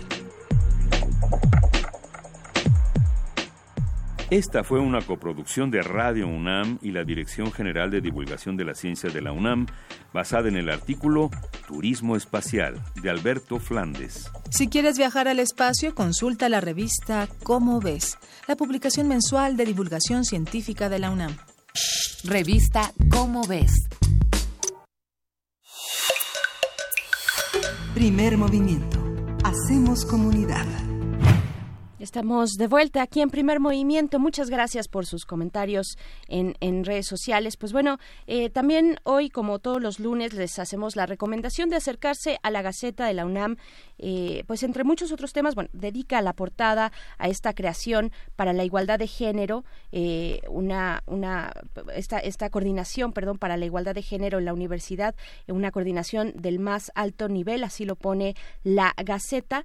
Esta es la propuesta del rector eh, eh, del rector Congreso Universitario, la, la, Coordinación para la Igualdad de Género. Pero lo que yo quería comentar, después regresar a ese tema, por supuesto, importantísimo en el que se encuentra nuestra universidad, pero también comentar lo que eh, publica la Gaceta en torno al COVID-19. la UNAM cuenta con insumos suficientes para, para hacer frente a esta nueva, a este momento importante de este coronavirus. Hay que acudir al servicio médico de la la entidad universitaria en la que uno se encuentre o eh, pues en caso de síntomas al IMSS también eh, esto es lo y al ISTE eh, al IMSS para los estudiantes al ISTE para los trabajadores y académicos. Los servicios de salud de la Universidad Autónoma de México cuentan con insumos suficientes para atender estas necesidades que pudieran presentarse pues entre las cerca de 50 mil personas que conformamos esta comunidad universitaria ante la emergencia del COVID-19 pues es el propósito de, reforzar las medidas de prevención y cuidado que ha difundido la Comisión Universitaria para la Atención de la Emergencia del Coronavirus eh, pues el fin de semana se repartieron en más de 200 entidades, escuelas, facultades, institutos de la UNAM también eh, de todo el país, de hecho, eh, pues cantidad suficiente de cubrebocas quirúrgicos, de gel desinfectante, de guantes de látex para el uso de estudiantes, profesores, trabajadores de base y administrativos. estos insumos serán proporcionados de manera gratuita a los universitarios que reporten síntomas de una posible infección respiratoria. Hay que estar atentos al COVID-19, pero también a la influenza y a otro tipo y a todo tipo de infecciones respiratorias, eh, acercarse a su unidad médica y en caso de ser necesario también pues eh, hacer presencia en el Instituto Mexicano del Seguro Social para los estudiantes, del ISTE también para los trabajadores y académicos ante cualquier sospecha de contagio pues bueno, esta es la información, parte de la información que se despliega en la Gaceta esta mañana del lunes 2 de marzo. Eh, hay, que, hay que tenerlo en cuenta, Miguel Ángel, hay que tenerlo muy presente también como profesores eh, y profesoras, pues frente a grupo, para los administrativos que atienden también a la comunidad universitaria, pues hay que estar atentos y conocer bien cuáles son las medidas y la forma de dirigirse, de, dirigirse en este, pues en esta emergencia del coronavirus. Sí, la prevención es lo fundamental. Uno se da cuenta de que bueno, entre las recomendaciones que ofrecen en este número es lavarse frecuentemente las manos con agua y jabón o con alcohol gel al 70%, después de ir al baño, toser, estornudar y especialmente si se cuida enfermos, así como cubrir boca y nariz al toser y estornudar usando la parte interior del codo o un pañuelo. Hay que promover estas medidas. Uno en, en eh, no sé, el fin de semana, por ejemplo, que uno circule en centros comerciales, en supermercados, en cines, en lugares así, uno se da cuenta de que hay mucha gente todavía que estornuda y tose abiertamente sin ninguna preocupación. Es francamente difícil, complejo, conflictivo llamarle la atención a estas personas que por lo general son adultas, que este, en bien de todos sigamos estas recomendaciones, tratemos de afectar lo, menos posible a los demás, no solo por esta, eh, por esta emergencia, sino en realidad es parte de lo que nos ha dejado la experiencia frente a enfermedades infecciosas que se distribuyen de manera grupal en lugares cerrados frente a prácticas que todavía son bastante usuales entre muchas personas de no de no cuidarse y de no cuidar a los demás. Vale la pena cubrirse la boca y nariz al toser estornudar. Ya hay bastantes instructivos al respecto. Hay que usar el pañuelo o el interior del codo para hacerlo. Así es ese estornudo de etiqueta. Y pues bueno ante cualquier duda eh, hay un teléfono que, se dispone que es el eh, el número es el 800 0044 800 es muy sencillo 800-0044-800 de la Unidad de eh, Inteligencia Epidemiológica y Sanitaria. En esto, bueno, hay que hacer hincapié en que si uno se encuentra en casa eh, debe asistir a la clínica que le corresponde, la, la, más cercana, siempre y cuando se tenga una sintomatología leve.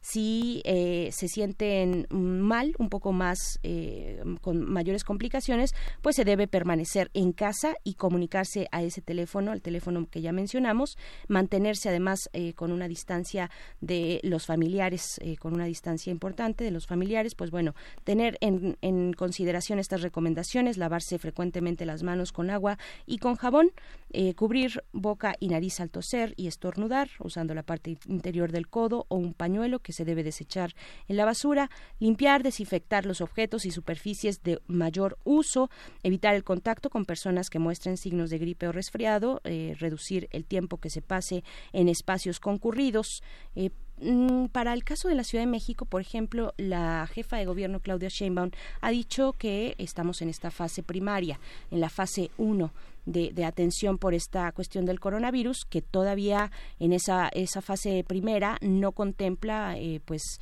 el eh, pues el, el, no asistir a, a, grandes concentraciones de personas. Uh -huh. eh, todavía no estamos en ese momento, así es que bueno, hay que tomarlo con calma, pero no eh, pues dejar de lado las recomendaciones y pues bueno, ahí está también quedarse en casa si se está enfermo, prescindir de los saludos de mano o de beso, no automedicarse, esto es muy importante, y si se presenta fiebre, tos seca, malestar general o dificultad para respirar, pues es indispensable acudir a la unidad de atención médica que se encuentre más accesible. Sí, en los últimos años también hemos aprendido a que el cuidado de sí mismo sea una, un, un signo de un signo para proteger el sistema inmune, que justamente hay que preocuparse sobre los signos de gripe o resfriado, no, no mantener una actitud este, eh, de, de, poca importancia hacia la propia salud. Hay que recordar que eh, no, no, no estamos solos, que las personas que queremos y nos quieren forman parte de este conjunto que llamamos hacer comunidad. Hay que preocuparse no solo para las personas que tienen prácticas complejas como este no sé gente que se dedica a la herrería o a la carpintería o a la minería actividades que eh, a la recolección de basura de desechos sólidos etcétera que siempre son más susceptibles. Hay que tratar de pensar que la tos seca la fiebre el malestar general es parte de una de una sintomatología que debemos que debemos acudir al médico que tengamos a nuestra disposición. Quienes no tienen servicio de salud acercarse a los servicios sociales que ofrecen las entidades locales, pero no, no, no se automedique, no quedes en casa, trate de, de, de, proteger su sistema inmune descansando, tratando de tener una alimentación regular en horarios, en horarios eh, sistemáticos. Son, son las prescripciones que a lo largo del tiempo han desarrollado entre nosotros un, un mayor cuidado que antes este, este estoicismo de no me pasa nada, de ya se pasará, pone en riesgo a los demás. ¿no? Pues sí, no bajar la guardia, pero tampoco caer en, pues, en, en, actitudes de pánico, en compras de pánico, que vaya, el fin de semana las, sí. las imágenes en algunos centros comerciales pues yo no sé si si daban eh, si dan si dan risa o si también eh, pues nos ponen a pensar sobre el papel de los medios por ejemplo no sí. el papel de los medios y cómo pues ha sido un recurso mediático utilizado a veces de manera inadecuada hay mucha eh, información o desinformación que debemos evitar que debemos evitar porque finalmente lo que tenemos y, y, y que los especialistas lo han dicho así que atender eh, sí por supuesto el covid 19 pero está la influenza también que ya lleva un, un varios años entre nosotros y, y hemos y, y, bajamos la guardia también frente a eso que tiene un impacto mucho más amplio eh, de, de, en, nuestro país, en la población, de lo que puede tener en este momento el, el COVID-19. Claro que hay que estar siempre con la precaución, pero tampoco caer en eso, caer en estas acciones de pánico comprando y vaciando los anaqueles del gel desinfectante, pues no es necesario ahora. Eh, lo que es necesario es escuchar las recomendaciones de las autoridades eh, y, y, pues bueno, eso, simplemente mantenerse atento y no bajar la guardia, sí. ni para el COVID-19 ni para la influenza ni para otros eh, eh, pues virus que están ahí, que, que, que, se encuentran entre nosotros. Pues bueno. Y esta, esta, esta parte que bueno, los, em, los empleadores suelen tener mucha desconfianza en los empleados que no, que no pueden observar a través de su cristal. Hay que tener confianza en la tecnología, hay que tener confianza en las personas. El trabajo en casa también es una parte importante. No solo, no solo ha sido una alternativa para las personas que cuidan a su familia, que cuidan enfermos y que tienen hijos. Las personas que trabajan en casa por lo general trabajan más que en su propio lugar de trabajo, entonces hay que tener confianza en estas prácticas también. Pero vamos a ir con música, vamos a escuchar de, de Mars Volta, Asilos Magdalena. Y para componerme ando de vago, no me des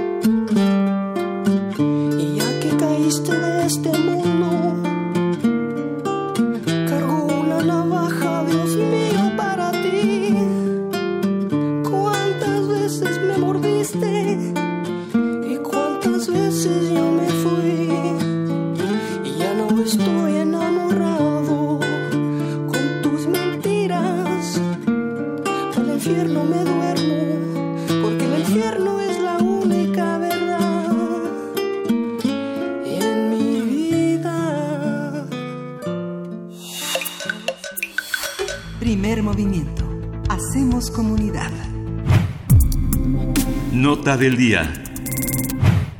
La Secretaría de Salud confirmó el pasado viernes los primeros casos importados del nuevo coronavirus denominado COVID-19. Las autoridades mexicanas pidieron a la población mantener la calma y atender las recomendaciones sobre las medidas básicas de higiene. El presidente Andrés Manuel López Obrador aseguró en días pasados que México está preparado para afrontar la presencia del coronavirus y dijo que no aplicarán medidas para impedir la llegada de personas provenientes de otros países. Por su parte, la Organización Mundial de la Salud ha reconocido el trabajo del gobierno chino para implementar medidas drásticas para contener la propagación de este virus. Sin embargo, los casos confirmados y las muertes relacionadas fuera de China se han incrementado en países como Italia, en Irán y en Corea del Sur.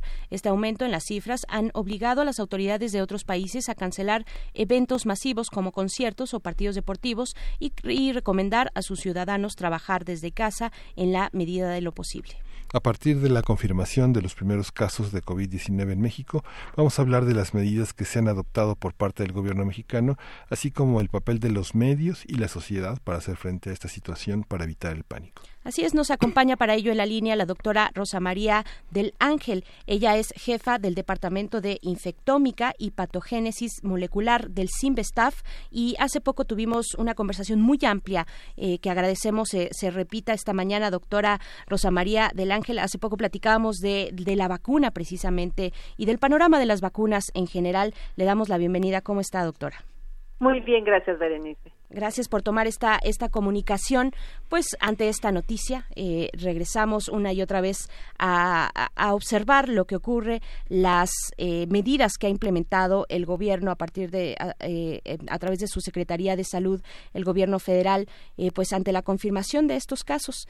¿Qué decir, doctora? ¿Cómo, ¿Cómo se ha visto la respuesta del, del, gobierno mexicano? Han estado ahí constantemente hasta, hasta el día viernes bueno, también el fin de semana, pero bueno, el día viernes que se confirma el primero y segundo caso de este coronavirus.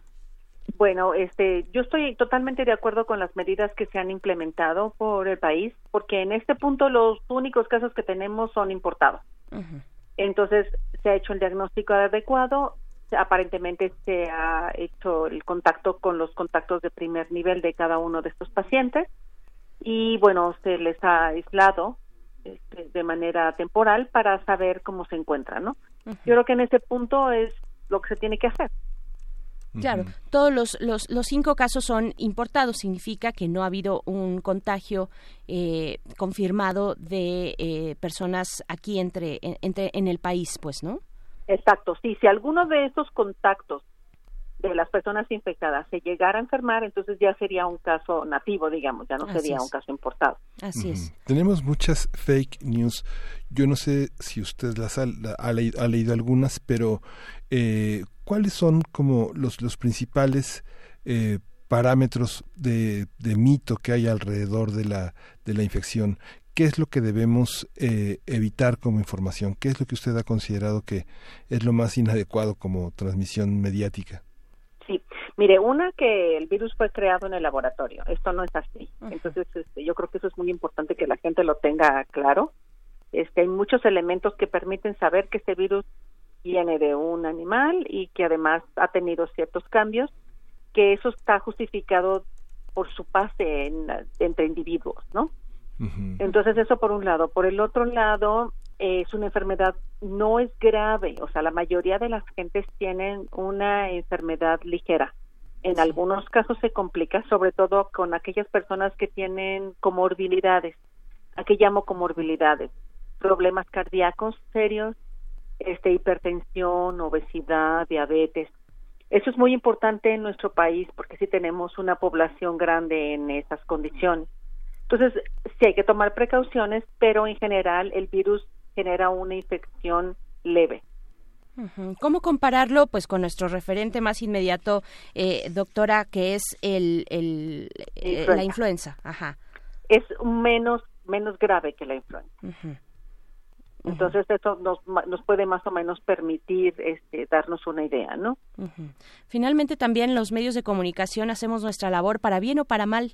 Eh, eh, estar anunciando la, la, inminencia, pues claro que hay que informar, pero eh, se, ha, nos hemos nos hemos pasado, se ha rebasado, digamos, esta función de informar y, y se ha contribuido también, pues, a generar esto que vimos el fin de semana, estas compras de pánico en algunos estados de la República vaciando los anaqueles del gel desinfectante, eh, de los distintos artículos de limpieza, era... Eh, pues frente a lo que nos han dicho los especialistas era ridículo ver estas imágenes. Sí, absolutamente. Sí. Sí, o sea, realmente el número de casos, estamos hablando de que son cinco personas. Una población de muchos millones en la República, o sea, realmente es, es una proporción muy pequeñita y además estas personas están aisladas. Entonces realmente es, son compras de pánico. Y además recordar que realmente la mascarilla es solamente para las personas enfermas. O sea, que eso que lo que permite es que esa persona que está enferma, que tiene gripa o cualquiera de estas situaciones, tos, no contagia a los demás. Porque es el Más goteo, que es el a las personas que están en contacto con los enfermos. Ajá, el personal médico es el que debe usar, porque eso es lo que de pronto en, en redes sociales pues se, se, comenta, ¿no? ¿Por qué dicen que solamente las personas que están que han eh, que están infectadas con el COVID tienen que usar la mascarilla si los eh, el personal médico también la usa, ¿no? Eh, ah, sí, en este caso porque tienen contacto con muchas personas. ¿sí? Además, o sea, tenemos que recordar que las mascarillas tienen un cierto poro, que eso permite el paso de los virus. O sea, el, la mascarilla no va a impedir que el virus pase. Lo que va a impedir que el virus pase es que nosotros tengamos una limpieza adecuada. Por eso el lavado de manos es tan importante. Y aquí creo que es importante también considerar que el lavado de manos es todavía mejor que el gel antibacterial. Entonces, si no tenemos otra opción, usamos gel antibacterial. Pero si tenemos opciones, hay que lavarse las manos.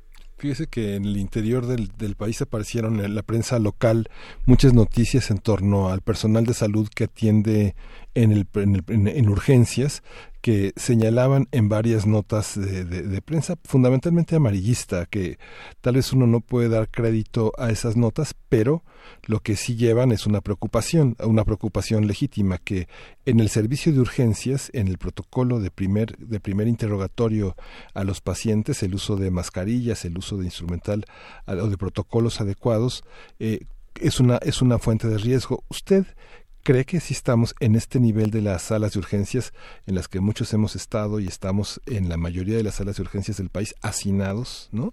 Este, hay un protocolo verídico sobre cómo cómo actuar con los pacientes que llegan acompañados de familiares que esperan afuera, este este primer contacto está garantizado con un protocolo eficaz. Mire, yo no sé en el momento en que haya muchos más casos. Uh -huh. O sea, realmente cada vez que me entrevistan mi mi preocupación principal no tiene que ver con el diagnóstico, no tiene que ver con la contención inicial, sino en el momento de que esto pudiera rebasarse en cuanto al número de personas. Mm. Y no tendrían que ser demasiadas, sino que los sistemas de salud nuestros como tal, pues ya están saturados normalmente.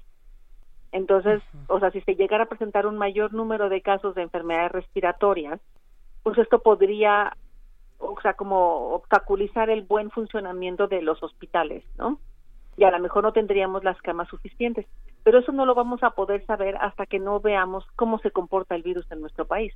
¿Qué podemos... Porque a lo mejor sí. si estos casos importados están bien contenidos junto con sus contactos bien contenidos, pues a lo mejor no tenemos un mayor número de casos que lo que estamos teniendo ahorita, ¿no? Uh -huh, claro.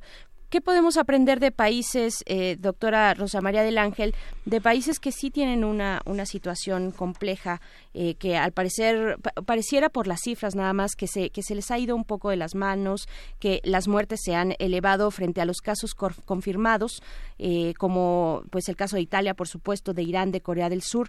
¿Qué podemos aprender de esos países? ¿Qué no hicieron bien las autoridades allá que están resultando con este número de casos eh, de, de, muerte tan, tan elevados. A lo mejor no se dieron cuenta tan rápidamente de que tenían muchos casos y que esos habían empezado a, a diseminar. Yo creo que ese es el principal problema. Uh -huh. Entonces yo creo que en este caso yo espero que se, haya, se dé un seguimiento muy cercano a todos los pacientes de tal manera que podamos tener este digamos contenido de la mejor manera la dispersión de la enfermedad. ¿no? Claro. Eh, el gobierno mexicano tendría que seguir en la ruta en la que está.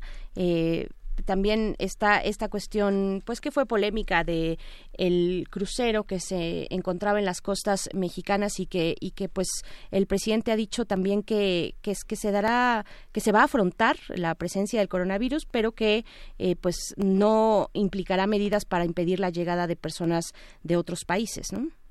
Sí, yo creo que depende del momento en el que nos encontremos, ¿no? Entonces, yo sí. creo que cuando México tuvo el problema de influenza, o sea, actuó en consecuencia. Entonces, yo tengo claro que si llegara a presentarse un mayor número de casos o que estos casos realmente representaran un riesgo importante para la población en general, se tendrían que tomar medidas como las que se tomaron con, con influenza, ¿no? Para el caso de la Ciudad de México, la jefa de gobierno, Claudia Sheinbaum, ha dicho que eh, estamos en la fase 1. ¿Cuáles son las fases? ¿Cuáles son las fases y en qué, en qué, en qué consisten, digamos, en términos generales, estas fases? En esta primera, ella decía, pues no se va a evitar, eh, pues, los eventos masivos, conciertos, partidos deportivos, en fin, no sé, no, esto no, no tiene caso. Ahorita estamos en esta primera fase. ¿En qué consisten estas fases? O sea, depende del número de casos ah. y del, de que ya tengas transmisión en el país. Entonces, inicialmente ah. en este punto, el número de casos es bajo, todos los casos son importados, están bien monitoreados en donde se encuentran, se conocen los contactos. Entonces, si tú tienes aislado el enfermo, tienes aislados a los contactos y bien identificados, o sea, no hay necesidad de que el resto de la población tenga que sufrir las consecuencias y el riesgo de contagio es muy bajo. ¿sí? A menos que estas personas estuvieran asistiendo a eventos, pero si los tienes controlados en un lugar, no, no hay riesgo de diseminación. Ahora, si en un momento dado, como se ha presentado en Italia, el número de casos es muy alto, entonces, bueno, suspendes labores en los trabajos, suspendes partidos, y por ejemplo en Italia no se ha hecho, hecho en todas las ciudades, sino solamente en algunas en donde el número de casos ya rebasa cierto índice que dice, o sea, tengo muchos riesgos si mantengo a la gente en los trabajos, en las escuelas o en eventos masivos, de que haya un contagio mucho mayor, ¿no? Hace un momento... Entonces, sí, mucho depende sí, del número de casos. Ok, eso hay que tenerlo en cuenta y de que el contagio sea aquí, eh, eh, que sea ya en territorio nacional, nativos del, del, del territorio, el contagio, contagio nativo. Hace un momento nos decía, el, el lavarse las manos con agua y con jabón es mucho más efectivo que el gel antibacterial. ¿Esto Sí. por, qué, por qué es así? ¿Cómo se comporta esta, esta cepa en, en ese sentido? Lo que sucede, o sea, los virus normalmente, estos virus de influenza y este virus en específico tienen membrana, o sea, hay una membrana alrededor. Entonces, esta membrana con los detergentes se elimina y se destruye al virus. Y, y eso da una muy buena limpieza. El gel también, o sea, puede hacer las mismas veces, pero la cantidad que uno usa de gel es mucho menor que lo que uno usa de, de agua y jabón. Entonces es mucho más eficiente. Se han hecho estudios para ver cuántos microorganismos quedan en las manos, eh, llámese virus y bacterias, después de un lavado bueno de mano con agua y jabón y con gel bacterial, antibacterial. Y entonces realmente se ha visto que con el jabón funciona mucho mejor. Oye, doctora, ¿y qué ha hecho posible que eh, poblaciones como la como la China haya sido diezmada de esa de esa manera? Es el son los ámbitos de inequidad, desigualdad, de falta de medidas higiénicas, de una actitud todavía muy muy, muy- no una actitud, sino una situación de rural muy muy muy acentuada. Eso es lo que generó esa en esa población una afectación de tal grado. Yo creo que fueron varias cosas. A lo mejor inicialmente fueron que no se tomaron las medidas muy rápido, sino cuando ya empezó a diseminarse mucho. Ahora, en este caso, estamos hablando de que son ciudades que tienen una alta población en hacinadas, o sea, en muy pequeños lugares. Y hay gente que de escasos recursos, sino de, y de medianos recursos, ¿no? Entonces, en ese sentido, la, la posibilidad de transmisión es muy alta. Entonces, por eso las medidas que, hizo China fueron después muy efectivas, porque, o sea, nadie salía, todo el mundo estaba en su casa, no había escuelas, etcétera. Había, había un como control muy riguroso de la población. Estamos hablando de que en China son muchísimas personas en un territorio pequeño. Sí, hay una gran concentración poblacional eh, en esa ciudad. Es una ciudad tan importante como Wuhan, una ciudad comercial importante dentro de China y, por supuesto, para el mundo también. Nos preguntan por aquí, eh, doctora Rosa María del Ángel, nos pregunta mm, eh, Tela en redes sociales, dice, ¿es verdad que uno de los casos confirmados tuvo contacto con alrededor de cuare- 400 personas? En, en este caso, eh, estos, posi- estos casos serán contactados también. Así funciona, así es el despliegue que tiene que realizar el gobierno, eh, ver cuáles son las personas que, que, que estuvieron en contacto con las- los casos ya confirmados. Pues en general sí, es como una labor detectivesca, pero o sea, si ustedes se dan cuenta, si uno repasa su día, realmente durante el día tiene uno contacto con muchas personas, ya sea de cerca o de más lejos, o al menos el sitio donde uno se encuentra tiene contacto con otras personas. Por ejemplo, o sea, si uno toma un Uber, vamos a suponer un taxi, este, o sea, todas las personas que se suban a ese automóvil después de que yo me subí podrían tener riesgo de contagiarse de la enfermedad. Si yo voy a un mercado, si yo voy a un supermercado, si este tengo voy al cine, tomo un camión, el metro, o sea, si uno se pone a ver, puede realmente tener contacto con muchas personas. ¿A cuántas personas puede contactar uno? Pues no siempre es fácil Por contactarlas. O sea, uno contacta a los a los contactos de primer nivel, o sea, los, los familiares, los que viven en la misma casa, a lo mejor las personas del trabajo con los que compartió el día, pero a lo mejor las personas del transporte no es muy fácil contactarlas. Ujú. Claro. Y entonces esos, bueno, salen del rango de los que los epidemiólogos pueden eh, hacerle un seguimiento cercano, ¿no? Mm, Es que varios medios reprodujeron la nota de una persona que ingresó al servicio de urgencias y fue diagnosticado con mucha morosidad, prácticamente pasó varias horas en la sala de urgencias con sus familiares, luego fue atendido por personal de salud que, que justamente aparentemente envió una misiva a algunos medios que la atendieron y que señalaban que esta persona que tiene un pequeño restaurante había declarado que había atendido por lo menos en un día a 400 personas. ¿no? Sí, pues ese, ese tipo de cosas, pues no siempre es fácil contactar a todos, ¿no? Por supuesto. ¿Cu- ¿Cuál es el periodo de incubación de este nuevo virus, doctora? ¿Cómo compararlo con, con otros como el de la influenza? ¿no? Pues el de la influenza es un poco más corto, más o menos una semana. Aquí el problema es que parece ser que puede ser como de dos a tres días hasta 25, 27 días. Entonces realmente el periodo puede ser muy largo, en el que a lo mejor ya tiene el virus, pero no se presentan los síntomas. Es el periodo... También hay casos en donde no hay síntomas. O sea, son personas asintomáticas que tienen el virus. Ajá. Hablamos de este periodo entre la infección y la aparición de los síntomas, ¿no? Exacto. que puede ser esto que nos decía, entre dos, tres días hasta eh, probablemente 20, eh, alrededor de 20, ¿no? Ajá. Es lo que ha dicho la Organización Mundial de la Salud. Eh, pues bueno, doctora Rosa María del Ángel, agradecemos mucho una vez más esta conversación. Estuvimos, eh, pues ahí en el podcast pueden eh, escuchar de nuevo la conversación que tuvimos hace unos días acerca de las vacunas, eh, que fue también una conversación, una conversación muy interesante y pues le agradecemos por el momento esta mañana. Le mandamos un abrazo. Muchas gracias, que estén muy bien. Igualmente, doctora. Rosa María del Ángel, jefa del Departamento de Infectómica y Patogénesis Molecular del CIMBESTAF. Y pues bueno, son las 8 con 58 minutos. Estamos ya eh, despidiéndonos de la radio Nicolaita Miguel Ángel. Sí, nos vemos en la red Nicolaita, nos escuchamos mañana en punto de las 7 eh, de, De la mañana, de las, de las de las 8 de la mañana y bueno, pues esto, pues esto es primer movimiento, continúe con nosotros. Vamos a hacer el corte de la hora y volvemos. Síguenos en redes sociales. Encuéntranos en Facebook como Primer Movimiento y en Twitter como arroba PMovimiento. Hagamos comunidad.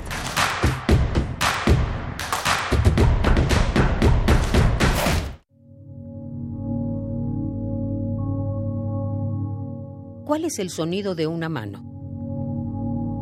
Para que exista un aplauso, tienen que haber dos manos. El cine y el espectador. El Festival Internacional de Cine UNAM celebra 10 años con lo mejor del cine contemporáneo, nacional e internacional. Y en el programa El Retorno a la Razón podrás tener el diario vivo desde el festival. Sintoniza el 96.1 de FM a las 8 de la noche del 4 al 13 de marzo. Radio UNAM, Experiencia Sonora. Cuando alguien ataca a una mujer electa por la ciudadanía, ataca la opinión de quienes la eligieron. Cuando alguien amenaza a una candidata, amenaza la libertad. Cuando alguien impide que una mujer participe en las decisiones importantes, discrimina a todas las voces que representa. La democracia se ve afectada por la violencia política contra las mujeres en razón de género. Conoce el protocolo para prevenirla y sancionarla en INE.mx. Porque en nuestra democracia contamos todas, contamos todos. INE.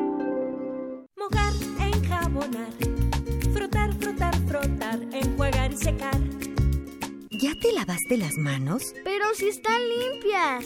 Aunque parezcan limpias, hay que lavarlas. Es la forma más fácil de evitar gripes, diarreas y otras enfermedades. 5 de 5. Mojar, enjabonar, frotar, frotar, frotar, enjuagar y secar. Con manos limpias, seguro estarás mejor. Instituto Mexicano del Seguro Social. Gobierno de México. La noche vive cuando otros duermen. Noctámbulos que habitan submundos radicales. Para muchos, la noche es el mundo. Fiesta, música, encuentros, romances y riesgos. El Museo Universitario del Chopo te invita a visitar la exposición El Rocío sobre las madrugadas sin fin, de Guadalupe Rosales. Un proyecto para desaprender y reaprender la realidad de la cultura mexicana en el este de Los Ángeles durante la década de los 90. hasta el 26 de abril en el Museo Universitario del Chopo. Doctor Enrique González Martínez, número 10, Santa María la Ribera, Ciudad de México. Visita www.chopo.unam.mx. Coronavirus, coronavirus. Coronavirus 2019 de Wuhan. El nuevo coronavirus es un virus que provoca infecciones agudas en el aparato respiratorio. Con el cuidado adecuado y oportuno, se puede resolver sin complicaciones. Sin embargo, al igual que con la influenza y otros virus respiratorios, si no se atiende adecuadamente, puede provocar daños importantes, sobre todo en personas con problemas respiratorios como asma, bronquitis o enfermedad pulmonar obstructiva crónica, enfermedades del corazón, obesidad o alguna otra enfermedad que afecte su sistema inmune o la función respiratoria.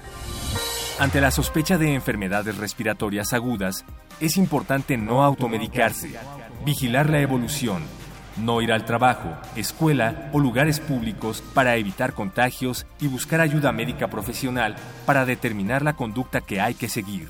No es la primera vez que nos enfrentamos a una situación como esta y gracias a las experiencias previas, como la de la influenza en 2009, en México estamos preparados y podemos hacerle frente a esta y otras situaciones. Es importante estar pendientes de la información que proporcione la Secretaría de Salud sobre la evolución de la epidemia y, en caso necesario, buscar atención médica profesional para el diagnóstico y tratamiento de las infecciones respiratorias en esta temporada.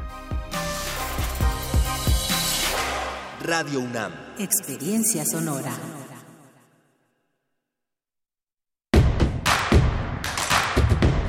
Encuentra la música de primer movimiento día a día en el Spotify de Radio UNAM y agréganos a tus favoritos.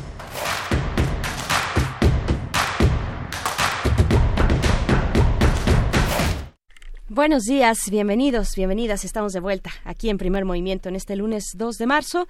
Son las 9 de la mañana con cuatro minutos.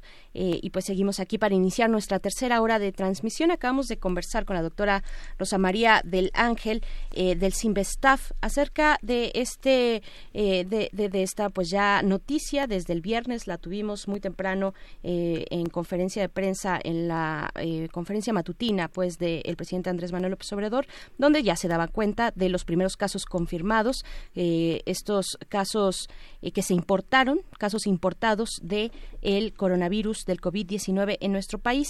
Y pues bueno, no pudimos tener eh, la conversación que también teníamos planeada con el doctor Samuel Ponce de León, se las debemos eh, para pronto, para lo más pronto posible, porque él está, es parte de eh, pues una comisión eh, universitaria que está atendiendo también esta cuestión para poner a toda la comunidad, pues eh, poner, brindar atención a la comunidad, brindar información verificada, información pues que viene del, más alto nivel de eh, estudiosos de estas cuestiones dentro de, de, nuestra universidad. Y pues bueno estamos estamos aquí iniciando esta tercera hora eh, Miguel Ángel Quemain. Ojalá tengamos el día de mañana o más adelante la posibilidad seguramente de hablar con el doctor Samuel Ponce de León también. Sí justamente. Y hoy empezamos a hablar justamente del censo del censo eh, de población y vivienda que se inició hace prácticamente una hora, una hora de se iniciaron estas actividades donde toda una todo un ejército de, de, hombres y mujeres van a hacer las preguntas para darnos cuenta de quiénes somos en estos últimos tiempos. Pero como ya anunciaba Bernice Camacho al inicio del programa, esta poesía necesaria está dedicada como una antesala a la situación de las mujeres y el censo no es la excepción. Desde 2007 hay un hay una hay un cruce de datos eh, justamente que se llama Hombres y Mujeres que el Instituto Nacional de las Mujeres, cuya, cuya jefatura es muy importante porque las estadísticas y las intenciones que se hacen a través de esa, de esa, de esa cabeza son importantes para distinguir, sin importar el tamaño, la, la lucha, el activismo de mujeres, el registro de violencia de personas desaparecidas, de niveles de educación, de niveles de participación laboral. Es muy importante que todos contemos en este en este registro y justamente lo hace el INEGI desde 2007 se han dado a la tarea de hacer una enorme labor. Hay en, el Instituto Nacional de las Mujeres, pero también en el INEGI hay obras afines y complementarias sobre el tema, como las familias mexicanas, mexicanas, los hogares con jefatura femenina, las diferencias de género en las aportaciones del hogar y en el uso del tiempo, en fin, una gran cantidad de indicadores que hablan, que se llama el sistema de indicadores para el seguimiento de la situación de, las, de, la, de la mujer en México, que tiene ya varias ediciones, empezó en 2001 y 2003 y que bueno, vale la pena este, estos indicadores sociodemográficos en México para quienes hagan tesis, investigaciones, saben que esto hay que buscarlo, hay que buscarlo en el sistema de, de, de datos de indicadores mexicano, pero bueno, puede buscar en el InMujeres y puede buscar en el INEGI, que ahora bueno tiene una edición fundamental para los indicadores de violencia, la correlación entre violencia, feminicidios, muertes infantiles, niveles de educación, que son son indicadores que debemos correlacionar en una situación de tanta emergencia como la que vivimos en México actualmente.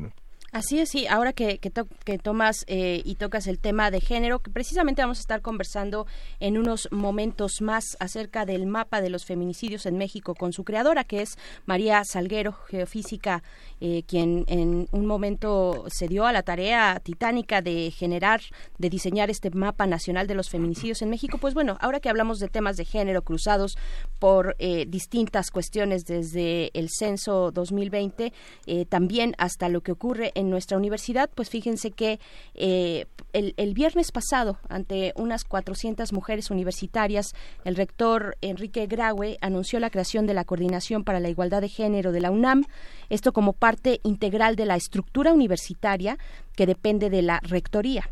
Eh, su objetivo será implementar e instrumentar las políticas institucionales sobre la materia. Tendrá ejes de acción transversal hacia las demás secretarías. Esto es importante. Será una cuestión, una coordinación transversal con acciones transversales hacia otras secretarías y coordinaciones de la institución. Su primera acción será convocar a foros por escuelas y facultades y también en los subsistemas de investigación con miras a un Congreso Universitario sobre Género. También mm, colaborará en la organización y difusión del Foro Beijing, que si ustedes no lo conocen, bueno, pueden acercarse ahí en redes sociales, fácilmente lo encuentran, el Foro Beijing más 25.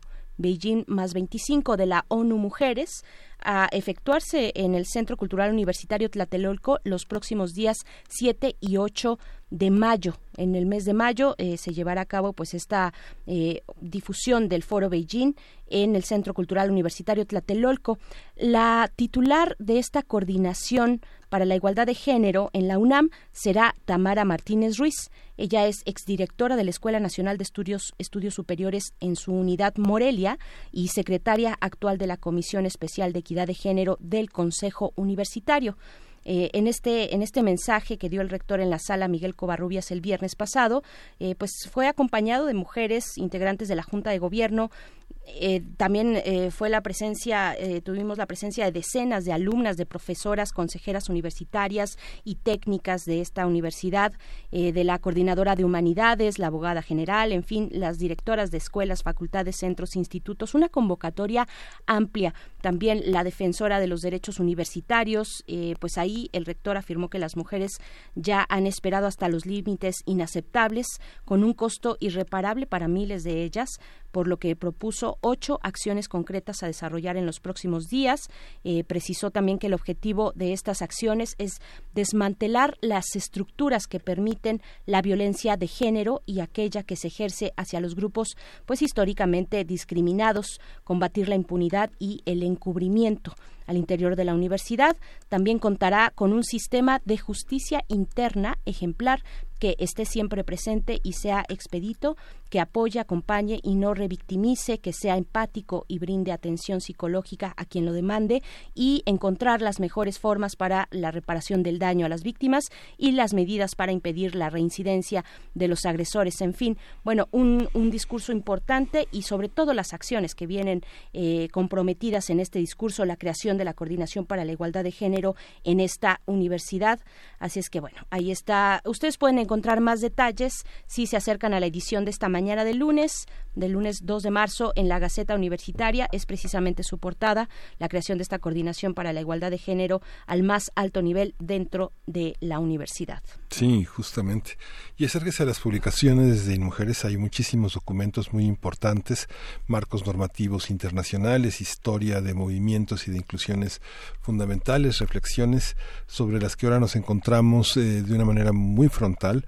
Por ejemplo, es, es un dato curioso, cuando éramos 48 millones de personas en 1970, prácticamente la población entre mujeres y hombres era, era la misma.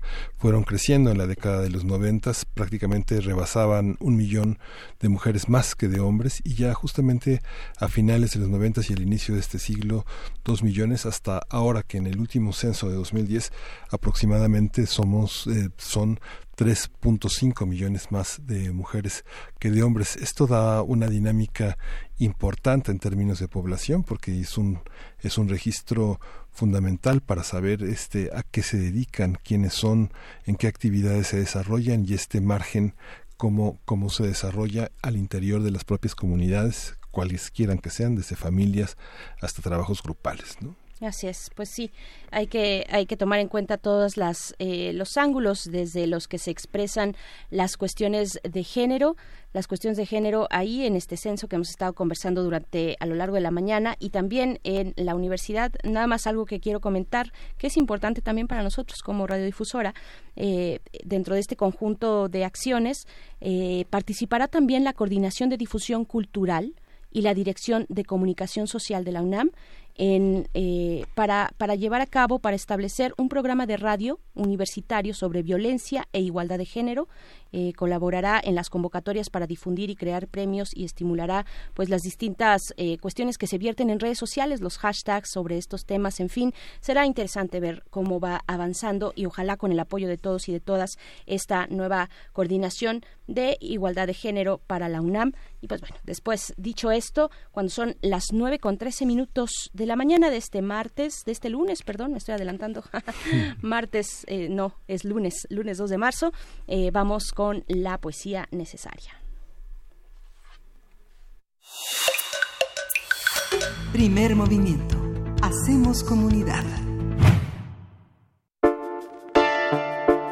Es hora de poesía necesaria.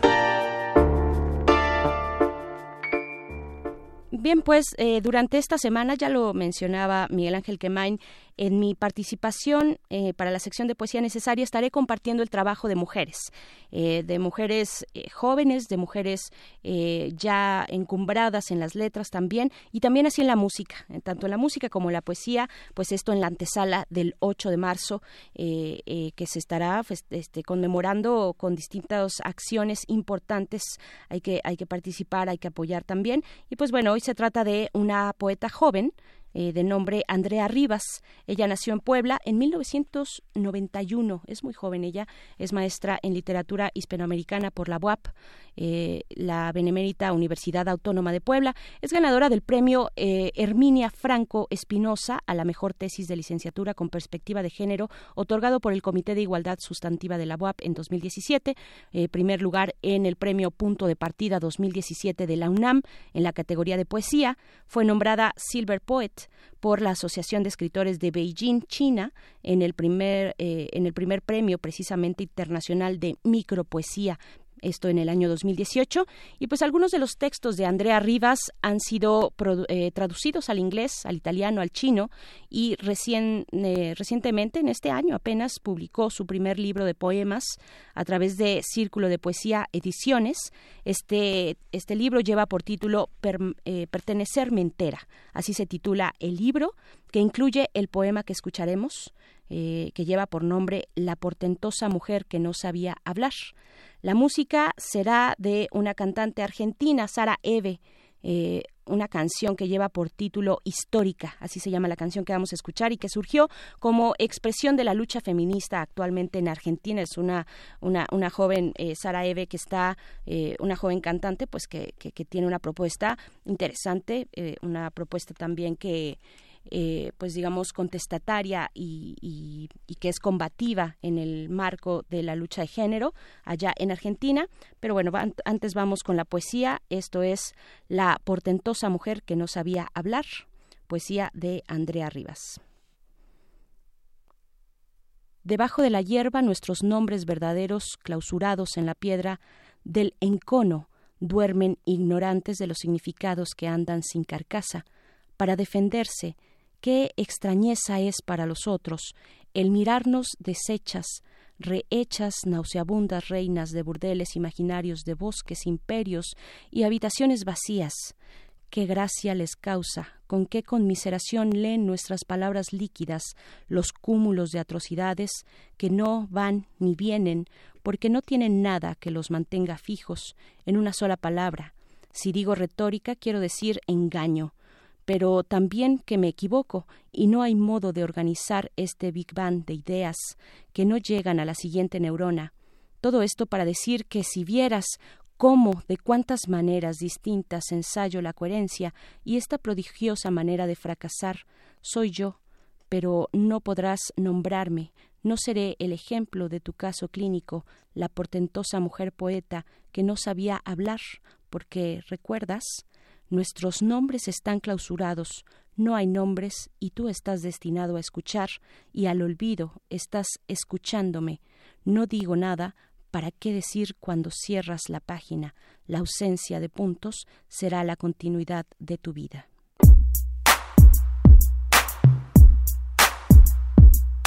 ¿Quién va a detenerte? ¿La muerte, la edad o la idea?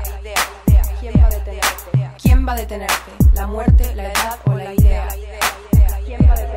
De tanto que siente eufórica, rica, tanqui, mérica, fabrica, hormona, calienta, lubrica, hasta los maricas, hechiza, satírica, a veces le da besos a Dios por unos pesos a vos.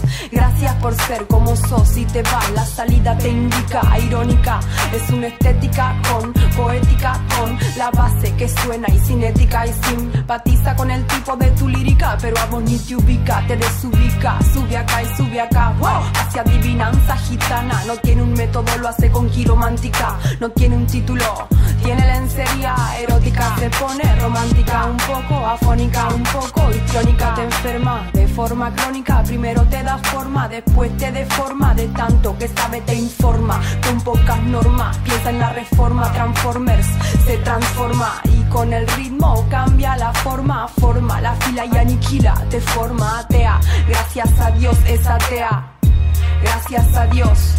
De tan histérica histórica, ante que histérica histórica, de tanto que siente eufórica, ante que histérica histórica, de tan histérica histórica, de tan histérica histórica, ante que histérica histórica, de tanto que siente eufórica, ante que histérica histórica, de tan histérica histórica, sin bikini con química, te lo dice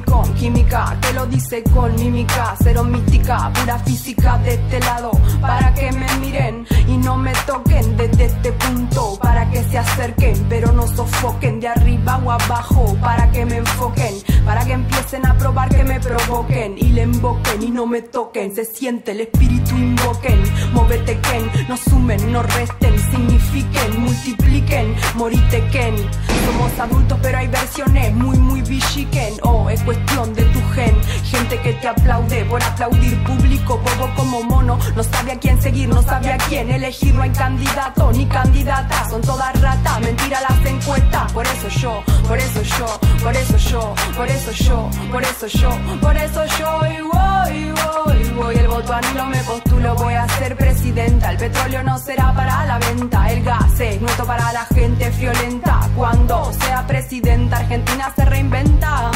Tan histérica histórica, ante que histérica histórica, de tanto que siente eufórica, ante que histérica histórica, de tan histérica histórica, de tan histérica histórica, ante que histérica histórica, de tanto que siente eufórica, ante que histérica histórica, de tan histérica histórica.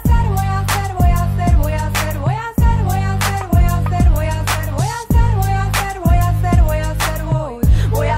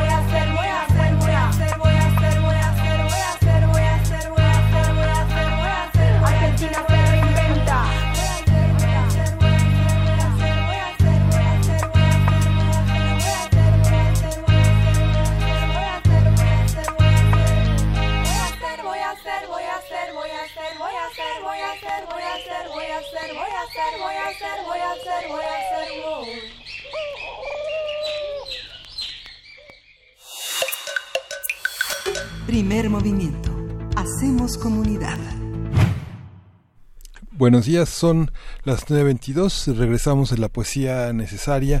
Y bueno, vamos a tener una mesa con María Salguero que se ha dedicado a construir un mapa de, de los feminicidios en México. Y bueno, toda esta, esta consideración que desde temprano eh, Berenice Camacho ponía sobre la mesa sobre la necesidad de crear una antesala de dónde, de dónde venimos justamente en el marco de este, de este censo, dónde estamos en relación a las perspectivas de género los comunicadores tenemos la obligación de, de, informarnos, de estudiar, de entender cómo se han realizado todos estos procesos.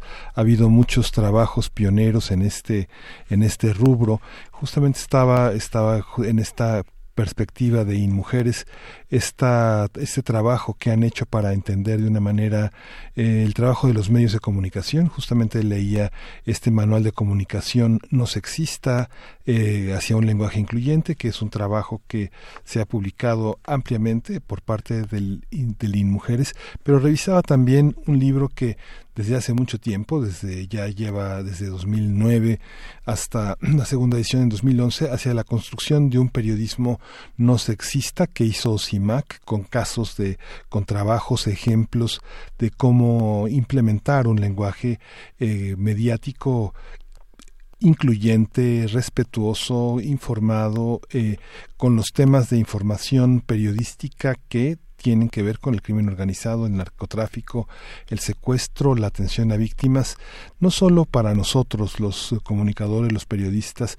es un material obligado, sino también para ustedes, para ustedes que ahora tienen una intermediación muy importante en toda esta forma de recoger las voces de los radioescuchas, de los lectores y que pueden influir en las decisiones que se toman en los medios, en las correcciones, en las indicaciones, en las eh, protestas, en las en los señalamientos que tenemos que tener los eh, comunicadores frente a los micrófonos y frente al periodismo, Berenice. Así es, creo que en ese sentido, Miguel Ángel, eh, por supuesto que en mujeres y muchas otras instancias han puesto pues material a disposición.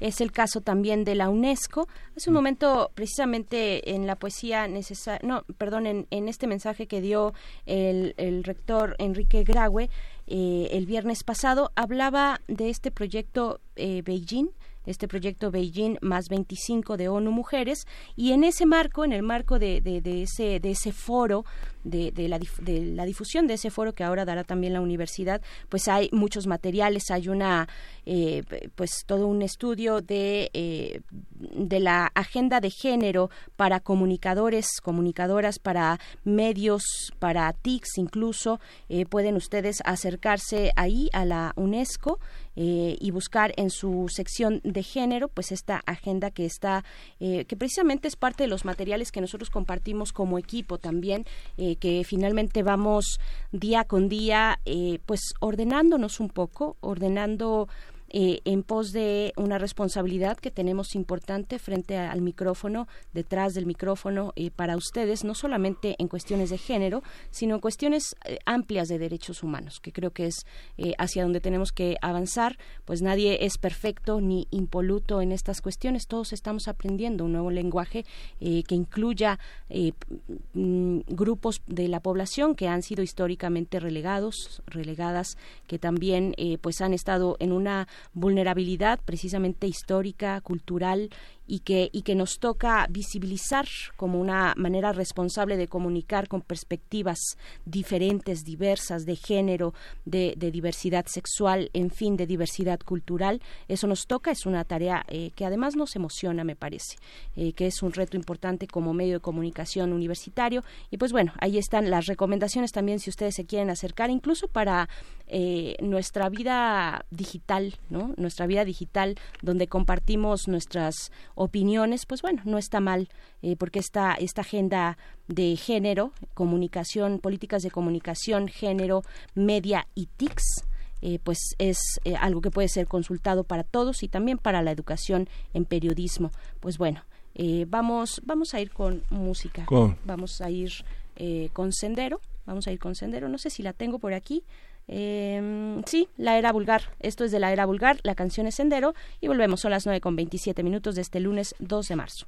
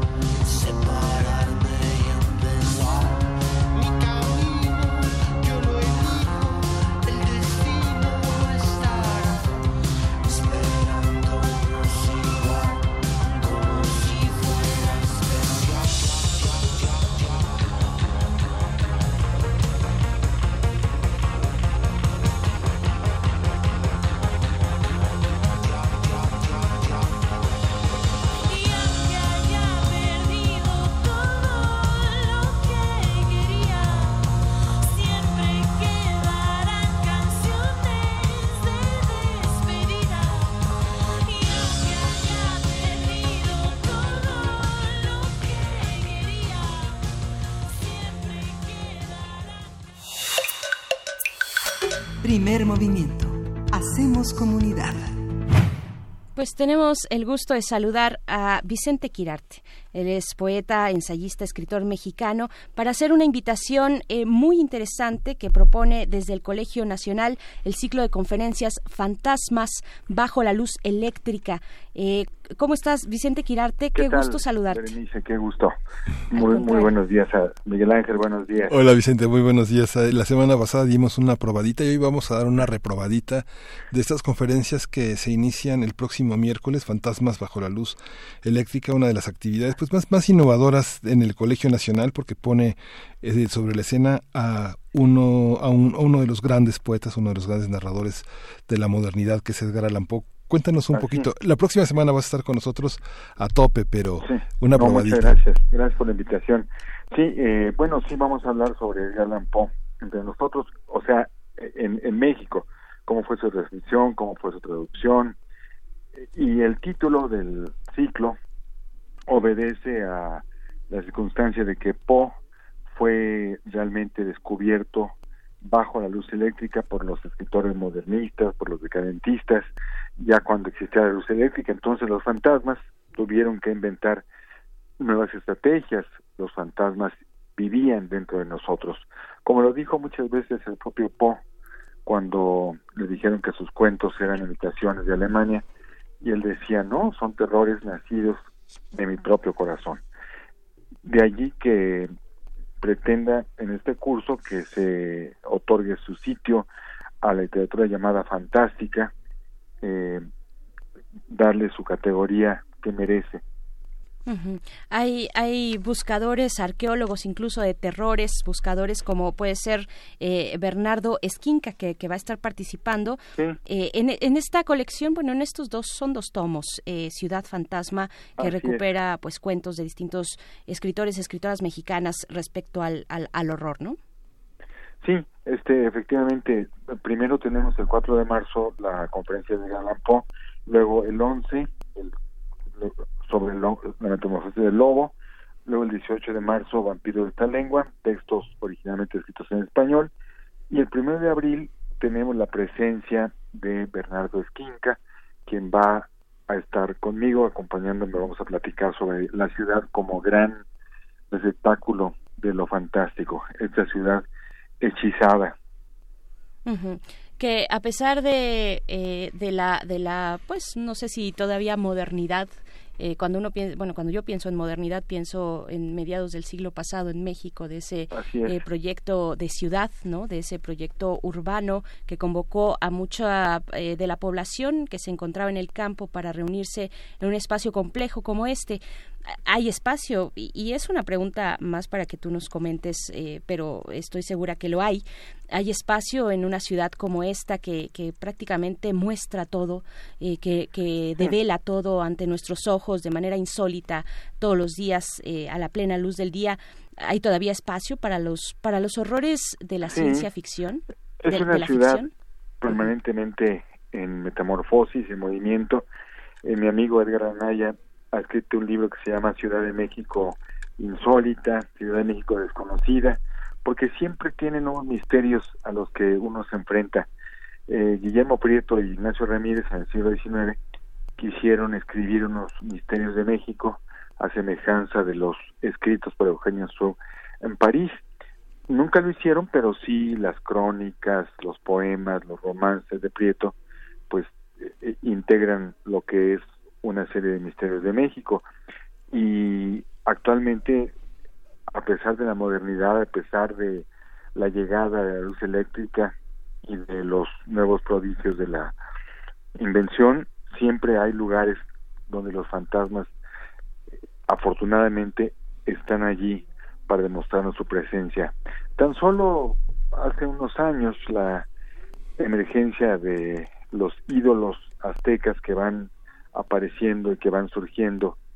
Eh, precisamente Bernardo Esquinca en la novela Toda la sangre habla de esta eh, de esta simbología de los ídolos que regresan por sus fueros.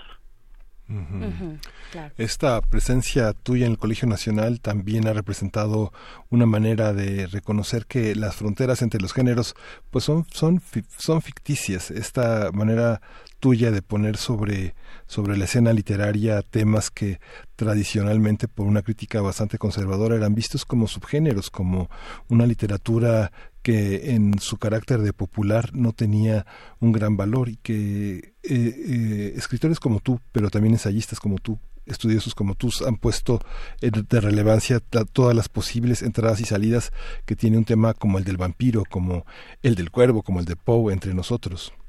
Sí, bueno, yo creo que eh, precisamente la, el, este año recordamos el centenario del nacimiento de Ray Bradbury en agosto. Y vamos a hacer un ciclo que se va a llamar Ray Bradbury en el Colegio Nacional y va a intervenir numerosos científicos, astrónomos, em, físicos que van a hablar sobre la idea de Bradbury en la literatura y en la ciencia. Por eso, eh, hablar de Bradbury como un escritor de ciencia ficción, etiquetarlo como tal, simplemente es un escritor, un gran escritor, un gran poeta, y lo vamos a demostrar en ese ciclo, como lo queremos demostrar en este ciclo de conferencias, donde tratamos de darle su lugar de honor a la literatura llamada fantástica. ¿Con, qué elementos, eh, Vicente Quirarte, con qué elementos podemos acercarnos ya, ya en una exploración un poco más profunda de la literatura de autores como estos, de Edgar Allan Poe, eh, de Ray Bradbury, con qué elementos desde México, porque es una lectura finalmente desde acá, ¿no? Eh, y con elementos y con correlatos también, eh, cada uno en sus, en sus lugares, en sus espacios temporales, pero, pero finalmente se comparte también un, una fascinación por, el, por los temores y los terrores, ¿no? Sí, yo creo que hay una una gran aceptación del género. Eh, por ejemplo, el, las jornadas de horror de, y fantasía de la feria del libro del Palacio de Minería estuvieron dedicadas a Ray Bradbury y la respuesta fue asombrosa. Me gustó mucho la relación que José Gordon estableció entre la ciencia y el arte, igual Gabriela Frías cuando desde la ciencia examina la literatura de Bradbury y todos esos diálogos de gente, estoy hablando de gente muy joven como Gabriela, que están desde su propia generación hablando con Bradbury, leyéndolo muy bien. Eh, no se diga Alberto Chimal en su muy cuidadosa lectura de los cuentos con los que él se queda de Bradbury. Eh, es un autor que evidentemente a todos nos ha formado, a todos nos ha enseñado a soñar con los ojos abiertos y de eso se trata. Bien, pues ahí está la invitación en el Colegio Nacional. Este, a partir de este miércoles 4 de marzo a las 6 de la tarde en el Colegio Nacional Donceles 104 Centro Histórico en la Ciudad de México, Fantasmas bajo la luz eléctrica. Esta eh, convocatoria Vicente Quirarte que reunirá a eh, muchas muchas lecturas y también muchos eh, personajes que será interesante poder escuchar. Muchísimas gracias. No, gracias a ustedes por la invitación. Gracias, Vicente. Adiós, Berenice. Adiós, Miguel Ángel. Gracias, Vicente. Y esta, y esta conferencia va a estar en streaming en la propia página del Colegio Nacional. Así que quien no pueda asistir en el interior del país podrá verla en línea en la página de Facebook Colegio Nacional y a las en el horario de la conferencia. Así es, a las 6 de la tarde, el miércoles 4 de marzo, también el 11, el 18 de marzo y el 1 de abril. Así es que bueno, ahí está la invitación. Vamos con lo siguiente, vamos a tener nuestra sección eh, de Biosfera en Equilibrio. Primer movimiento. Hacemos comunidad. Bien, pues ya estamos aquí de vuelta. En realidad, solo fue un momento para darle la bienvenida a la doctora Clementina Kiwa, quien es bióloga, doctora en ciencias de la Facultad de Ciencias de la UNAM, es divulgadora del Instituto de Ecología y también en cabeza lleva a cabo esta sección Biosfera en Equilibrio. ¿Cómo estás, doctora Clementina? Qué gusto saludarte en este lunes. Buenos días, igualmente a ustedes. ¿Cómo están en este medio caluroso lunes ya, verdad? Pues sí, ya, ya empieza a pasarse de la mitad para arriba. El, el calor se siente aquí en la cabina también, quiero decir Amanecimos con 14 grados hoy. Sí, sí, sí. bueno, el pronóstico hoy es 25, a ver si no se pasa más de eso. Así es, yo creo que sí. Así es. Pues bueno, querida Clementina Equigua, México, la cuna de las calabacitas es el día, e, es, es el tema que nos tienes para esta, esta mañana en Biosfera en Equilibrio. Pues sí, hace unos meses hablé de los parientes silvestres de nuestros cultivos. Y en esa ocasión dije que son importantes porque funcionan como alcancías de diversidad genética que sirve para resguardar información eh, genética que le es útil a, los agricultores para enfrentar los posibles escenarios de cambio climático.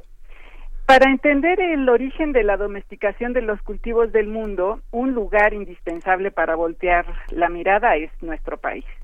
México es reconocido mundialmente por su riqueza biológica. Por eso eh, se le llama que es un país megadiverso, es como un, eh, este, un distintivo muy acá, diría yo, eh, en el que pocos países eh, pertenecen, al que poco pocos países están. Eh, eh, se estima que alrededor del 70% de la diversidad biológica del mundo está en estos países, lo cual es realmente sorprendente. Por ejemplo, México es el país donde hay más especies de pinos, donde hay más cactáceas, eh, somos país de encinos, hay más especies de encinos que en cualquier otra parte del mundo. Y desde el punto de vista cultural, la biodiversidad de México le ha dado al mundo ingredientes tan importantes como el aguacate, la vainilla y el chocolate.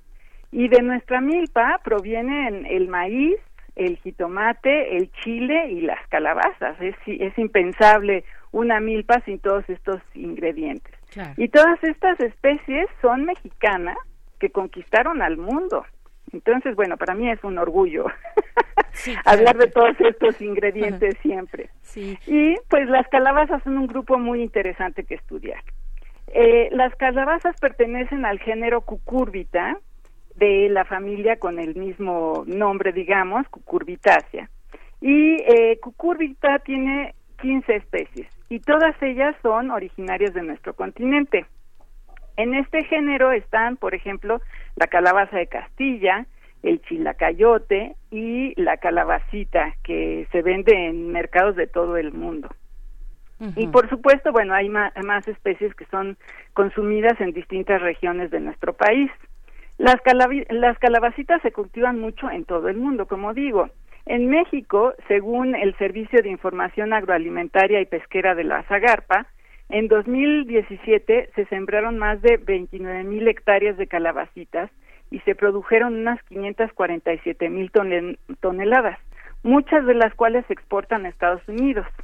Las calabacitas tienen un alto contenido de vitaminas A, C, ácido fólico y potasio, cosa que yo realmente no sabía, ¿no?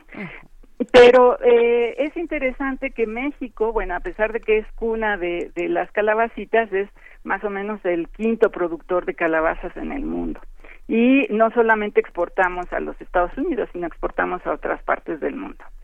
Eh, los registros arqueológicos, lingüísticos y moleculares indican que la calabacita, cuyo nombre científico, como dije, es cucúrbita y la especie es pepo y la subespecie es pepo también, se domesticó en México hace alrededor de 10.000 años.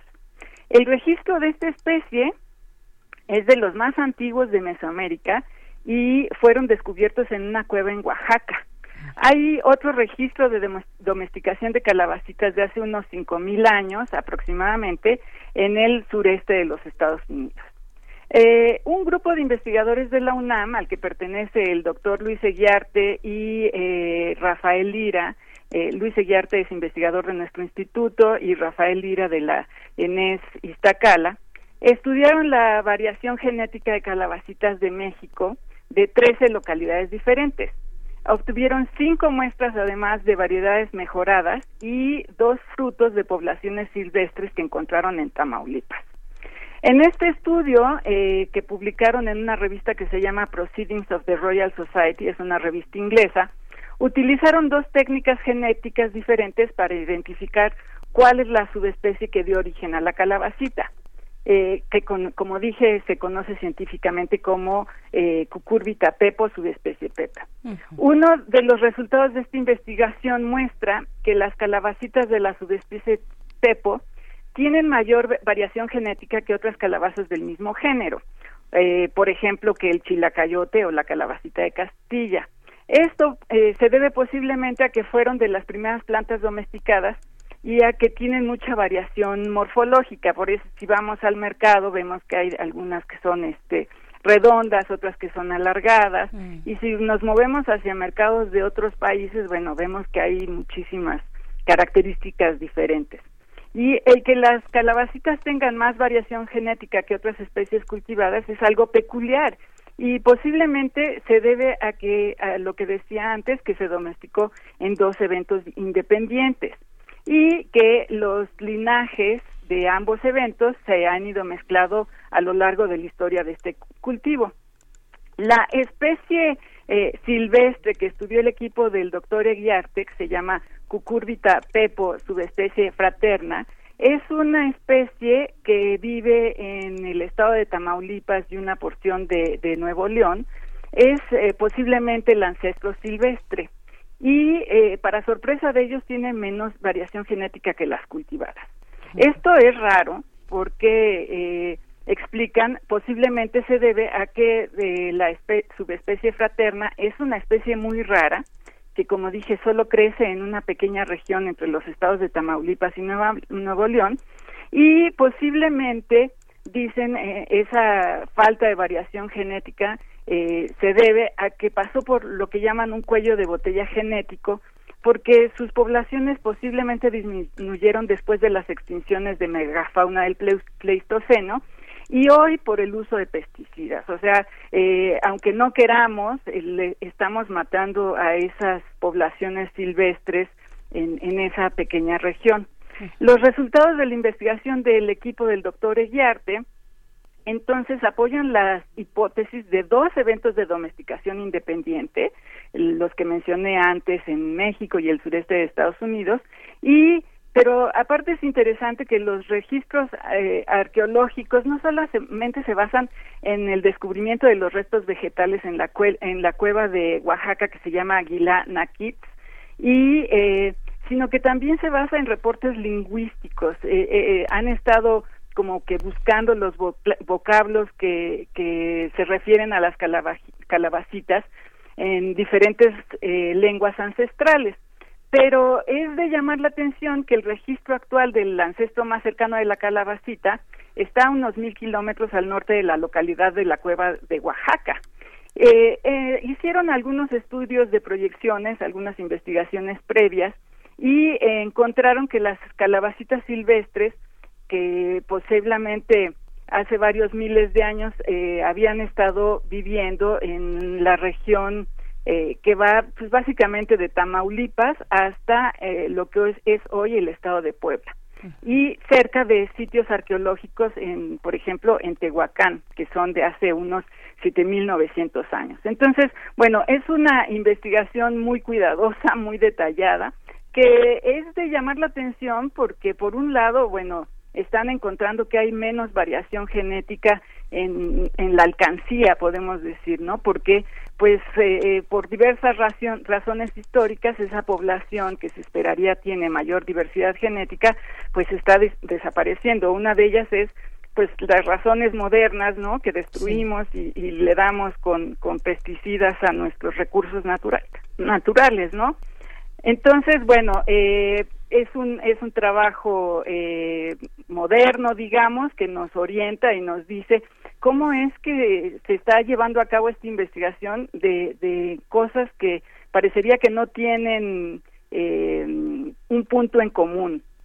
Claro, es, es de verdad fascinante, doctora Clementina Kiwa. A mí me gustaría, no sé si, si ahorita si tienes la posibilidad y el tiempo de, de decirnos un poco más del el contexto del que se desprende este tema del que estamos, del que nos estás compartiendo. Esta publicación de parientes silvestres de cultivos de Mesoamérica es de verdad fascinante.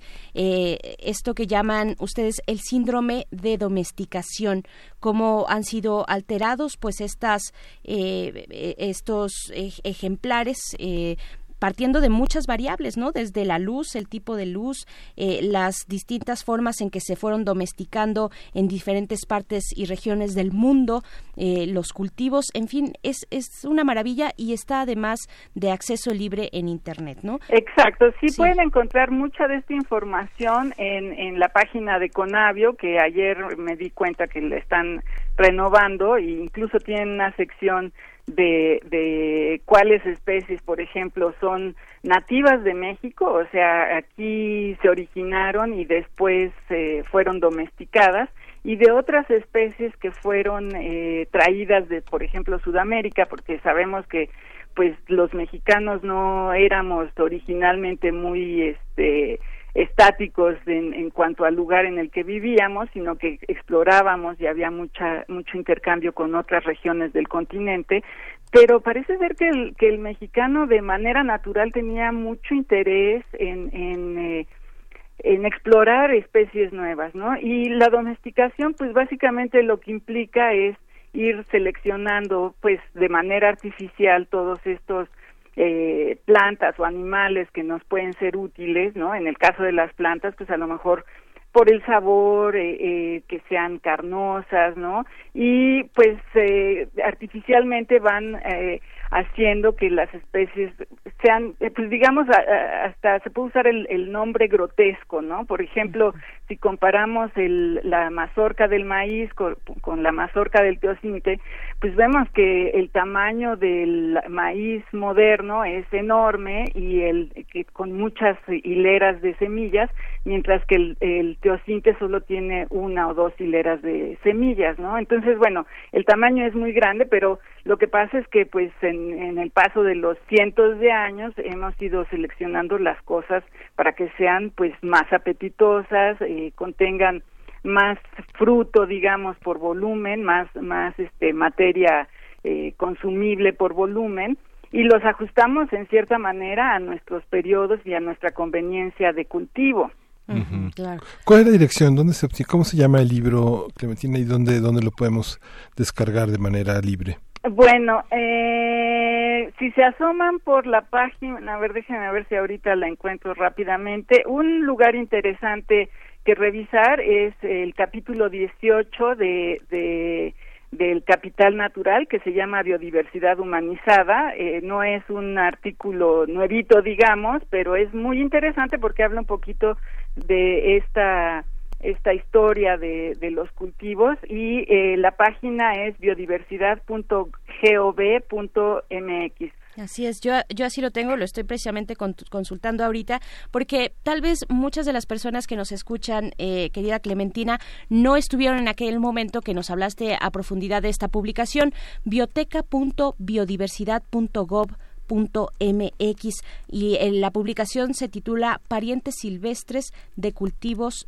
de Mesoamérica, ¿cierto? Exacto. Y eh, también, si se asoman por la página de biodiversidad.gov.mx, al principio tienen toda una selección por temas, digamos, y tienen una sección de diversidad natural y cultural. Entonces, también ahí un poquito pueden explorar esto que, que yo les contaba, ¿no? Que cuál, en qué se usan nuestros recursos biológicos y por supuesto tienen una sección de la cocina tradicional mexicana porque como decía yo eh, tenemos como como cultura mexicana independientemente de todas las culturas que conforman a nuestro país tenemos como este gusto por por explorar eh, nuestro entorno y incorporarlo en nuestra cocina tradicional Ah, claro, por supuesto. Y, y, habrá que ver también en algún momento, pues, cómo están en peligro esta gran diversidad eh, de cultivos. Para el caso, por ejemplo, del maíz, eh, que, que, tenemos en nuestro en nuestro país que ha ido cambiando y si ustedes se meten a este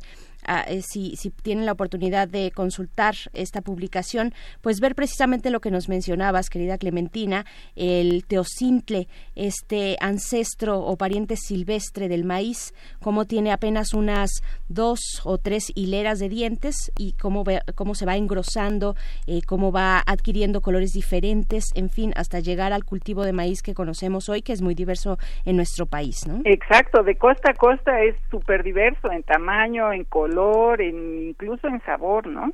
Así es, pues bueno, y tiene unas ilustraciones muy bonitas también.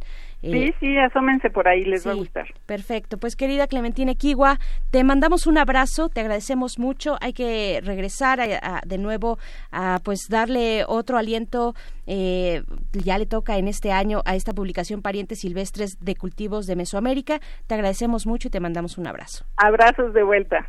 Hasta pronto. Nos vemos, bye. Podemos ir con música, vamos a escuchar de Gorilas, eh, de Solé, de Fotomata Diawara.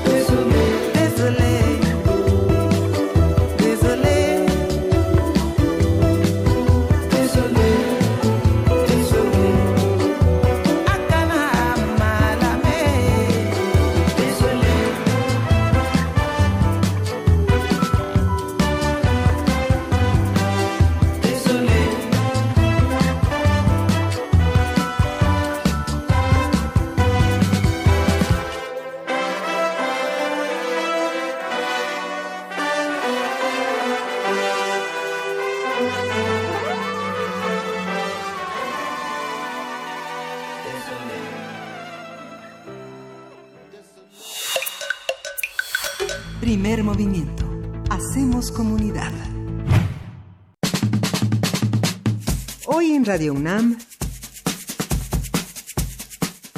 Nos acompaña Frida Saldívar, productora de Primer Movimiento, para compartir con todos nosotros lo que podremos escuchar hoy aquí en Radio UNAM. ¿Cómo estás, Frida? ¿Qué tal? Muy buenos días. Bienvenidos todos aquí a Radio UNAM, que los invitamos a que se queden en las frecuencias del 96.1 de FM y también en AM en el 860 de amplitud modulada. De momento, aquí en la FM, ya estamos a unos minutos de iniciar con Mardonio Carballo el programa de Xochicóscat. Están previniendo a todos sus invitados, ya ven que hay mucha música, así que los invitamos que se queden con él.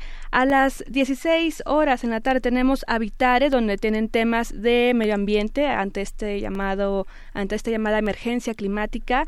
A las 18 tenemos el programa Conciencia de la Facultad de Psicología. Hoy, el tema de hoy es el trastorno del lenguaje en, en la infancia. Berenice. En el AM, en el 860, tenemos a las 2 de la tarde el programa de la Feria de los Libros, que es precisamente de la Feria Internacional del Libro, pero en esta ocasión este, estarán en su especial también en la tarde con el programa Último, ¿no? Hoy acaba. Sí, hoy es, hoy es la clausura de la Feria Internacional del Libro en Minería. Ha sido toda una aventura para Radio UNAM, como siempre, como cada año, de verdad. Y pues bueno, les invitamos a poder escucharlo eh, y asistir si es que tienen la posibilidad, porque todavía hoy hay cosas. Así es. Y la gente, y la gente este, quiere no quiere cargar, así que hay muchos descuentos al final. ¿eh? Sí, muy bien. Y bueno, ya que terminen las transmisiones especiales de la Filminería, los invitamos a que todos los lunes a las 2 de la tarde escuchen este programa de la Feria de los Libros. Y ya para cerrar, en el AM a las 21 horas tenemos el programa más antiguo y querido de Radio UNAM, La Guitarra en el Mundo, para conocer nuevos lanzamientos también y a varios clásicos de la guitarra. Esto es todo hoy en Radio UNAM. Perfecto. Muchas gracias, querida Frida Saldívar, por acompañarnos con tu voz y con tus instrucciones siempre. Pues bueno, nos estamos despidiendo. Ya son las 9 con 59 minutos de este lunes. Lo logramos. Sí, ya llegamos son las a marzo. Sí, llegamos a marzo y ya son las 10. Nos escuchamos mañana. Esto fue Primer Movimiento. El mundo desde la universidad. Radio UNAM presentó Primer Movimiento. El mundo desde la universidad.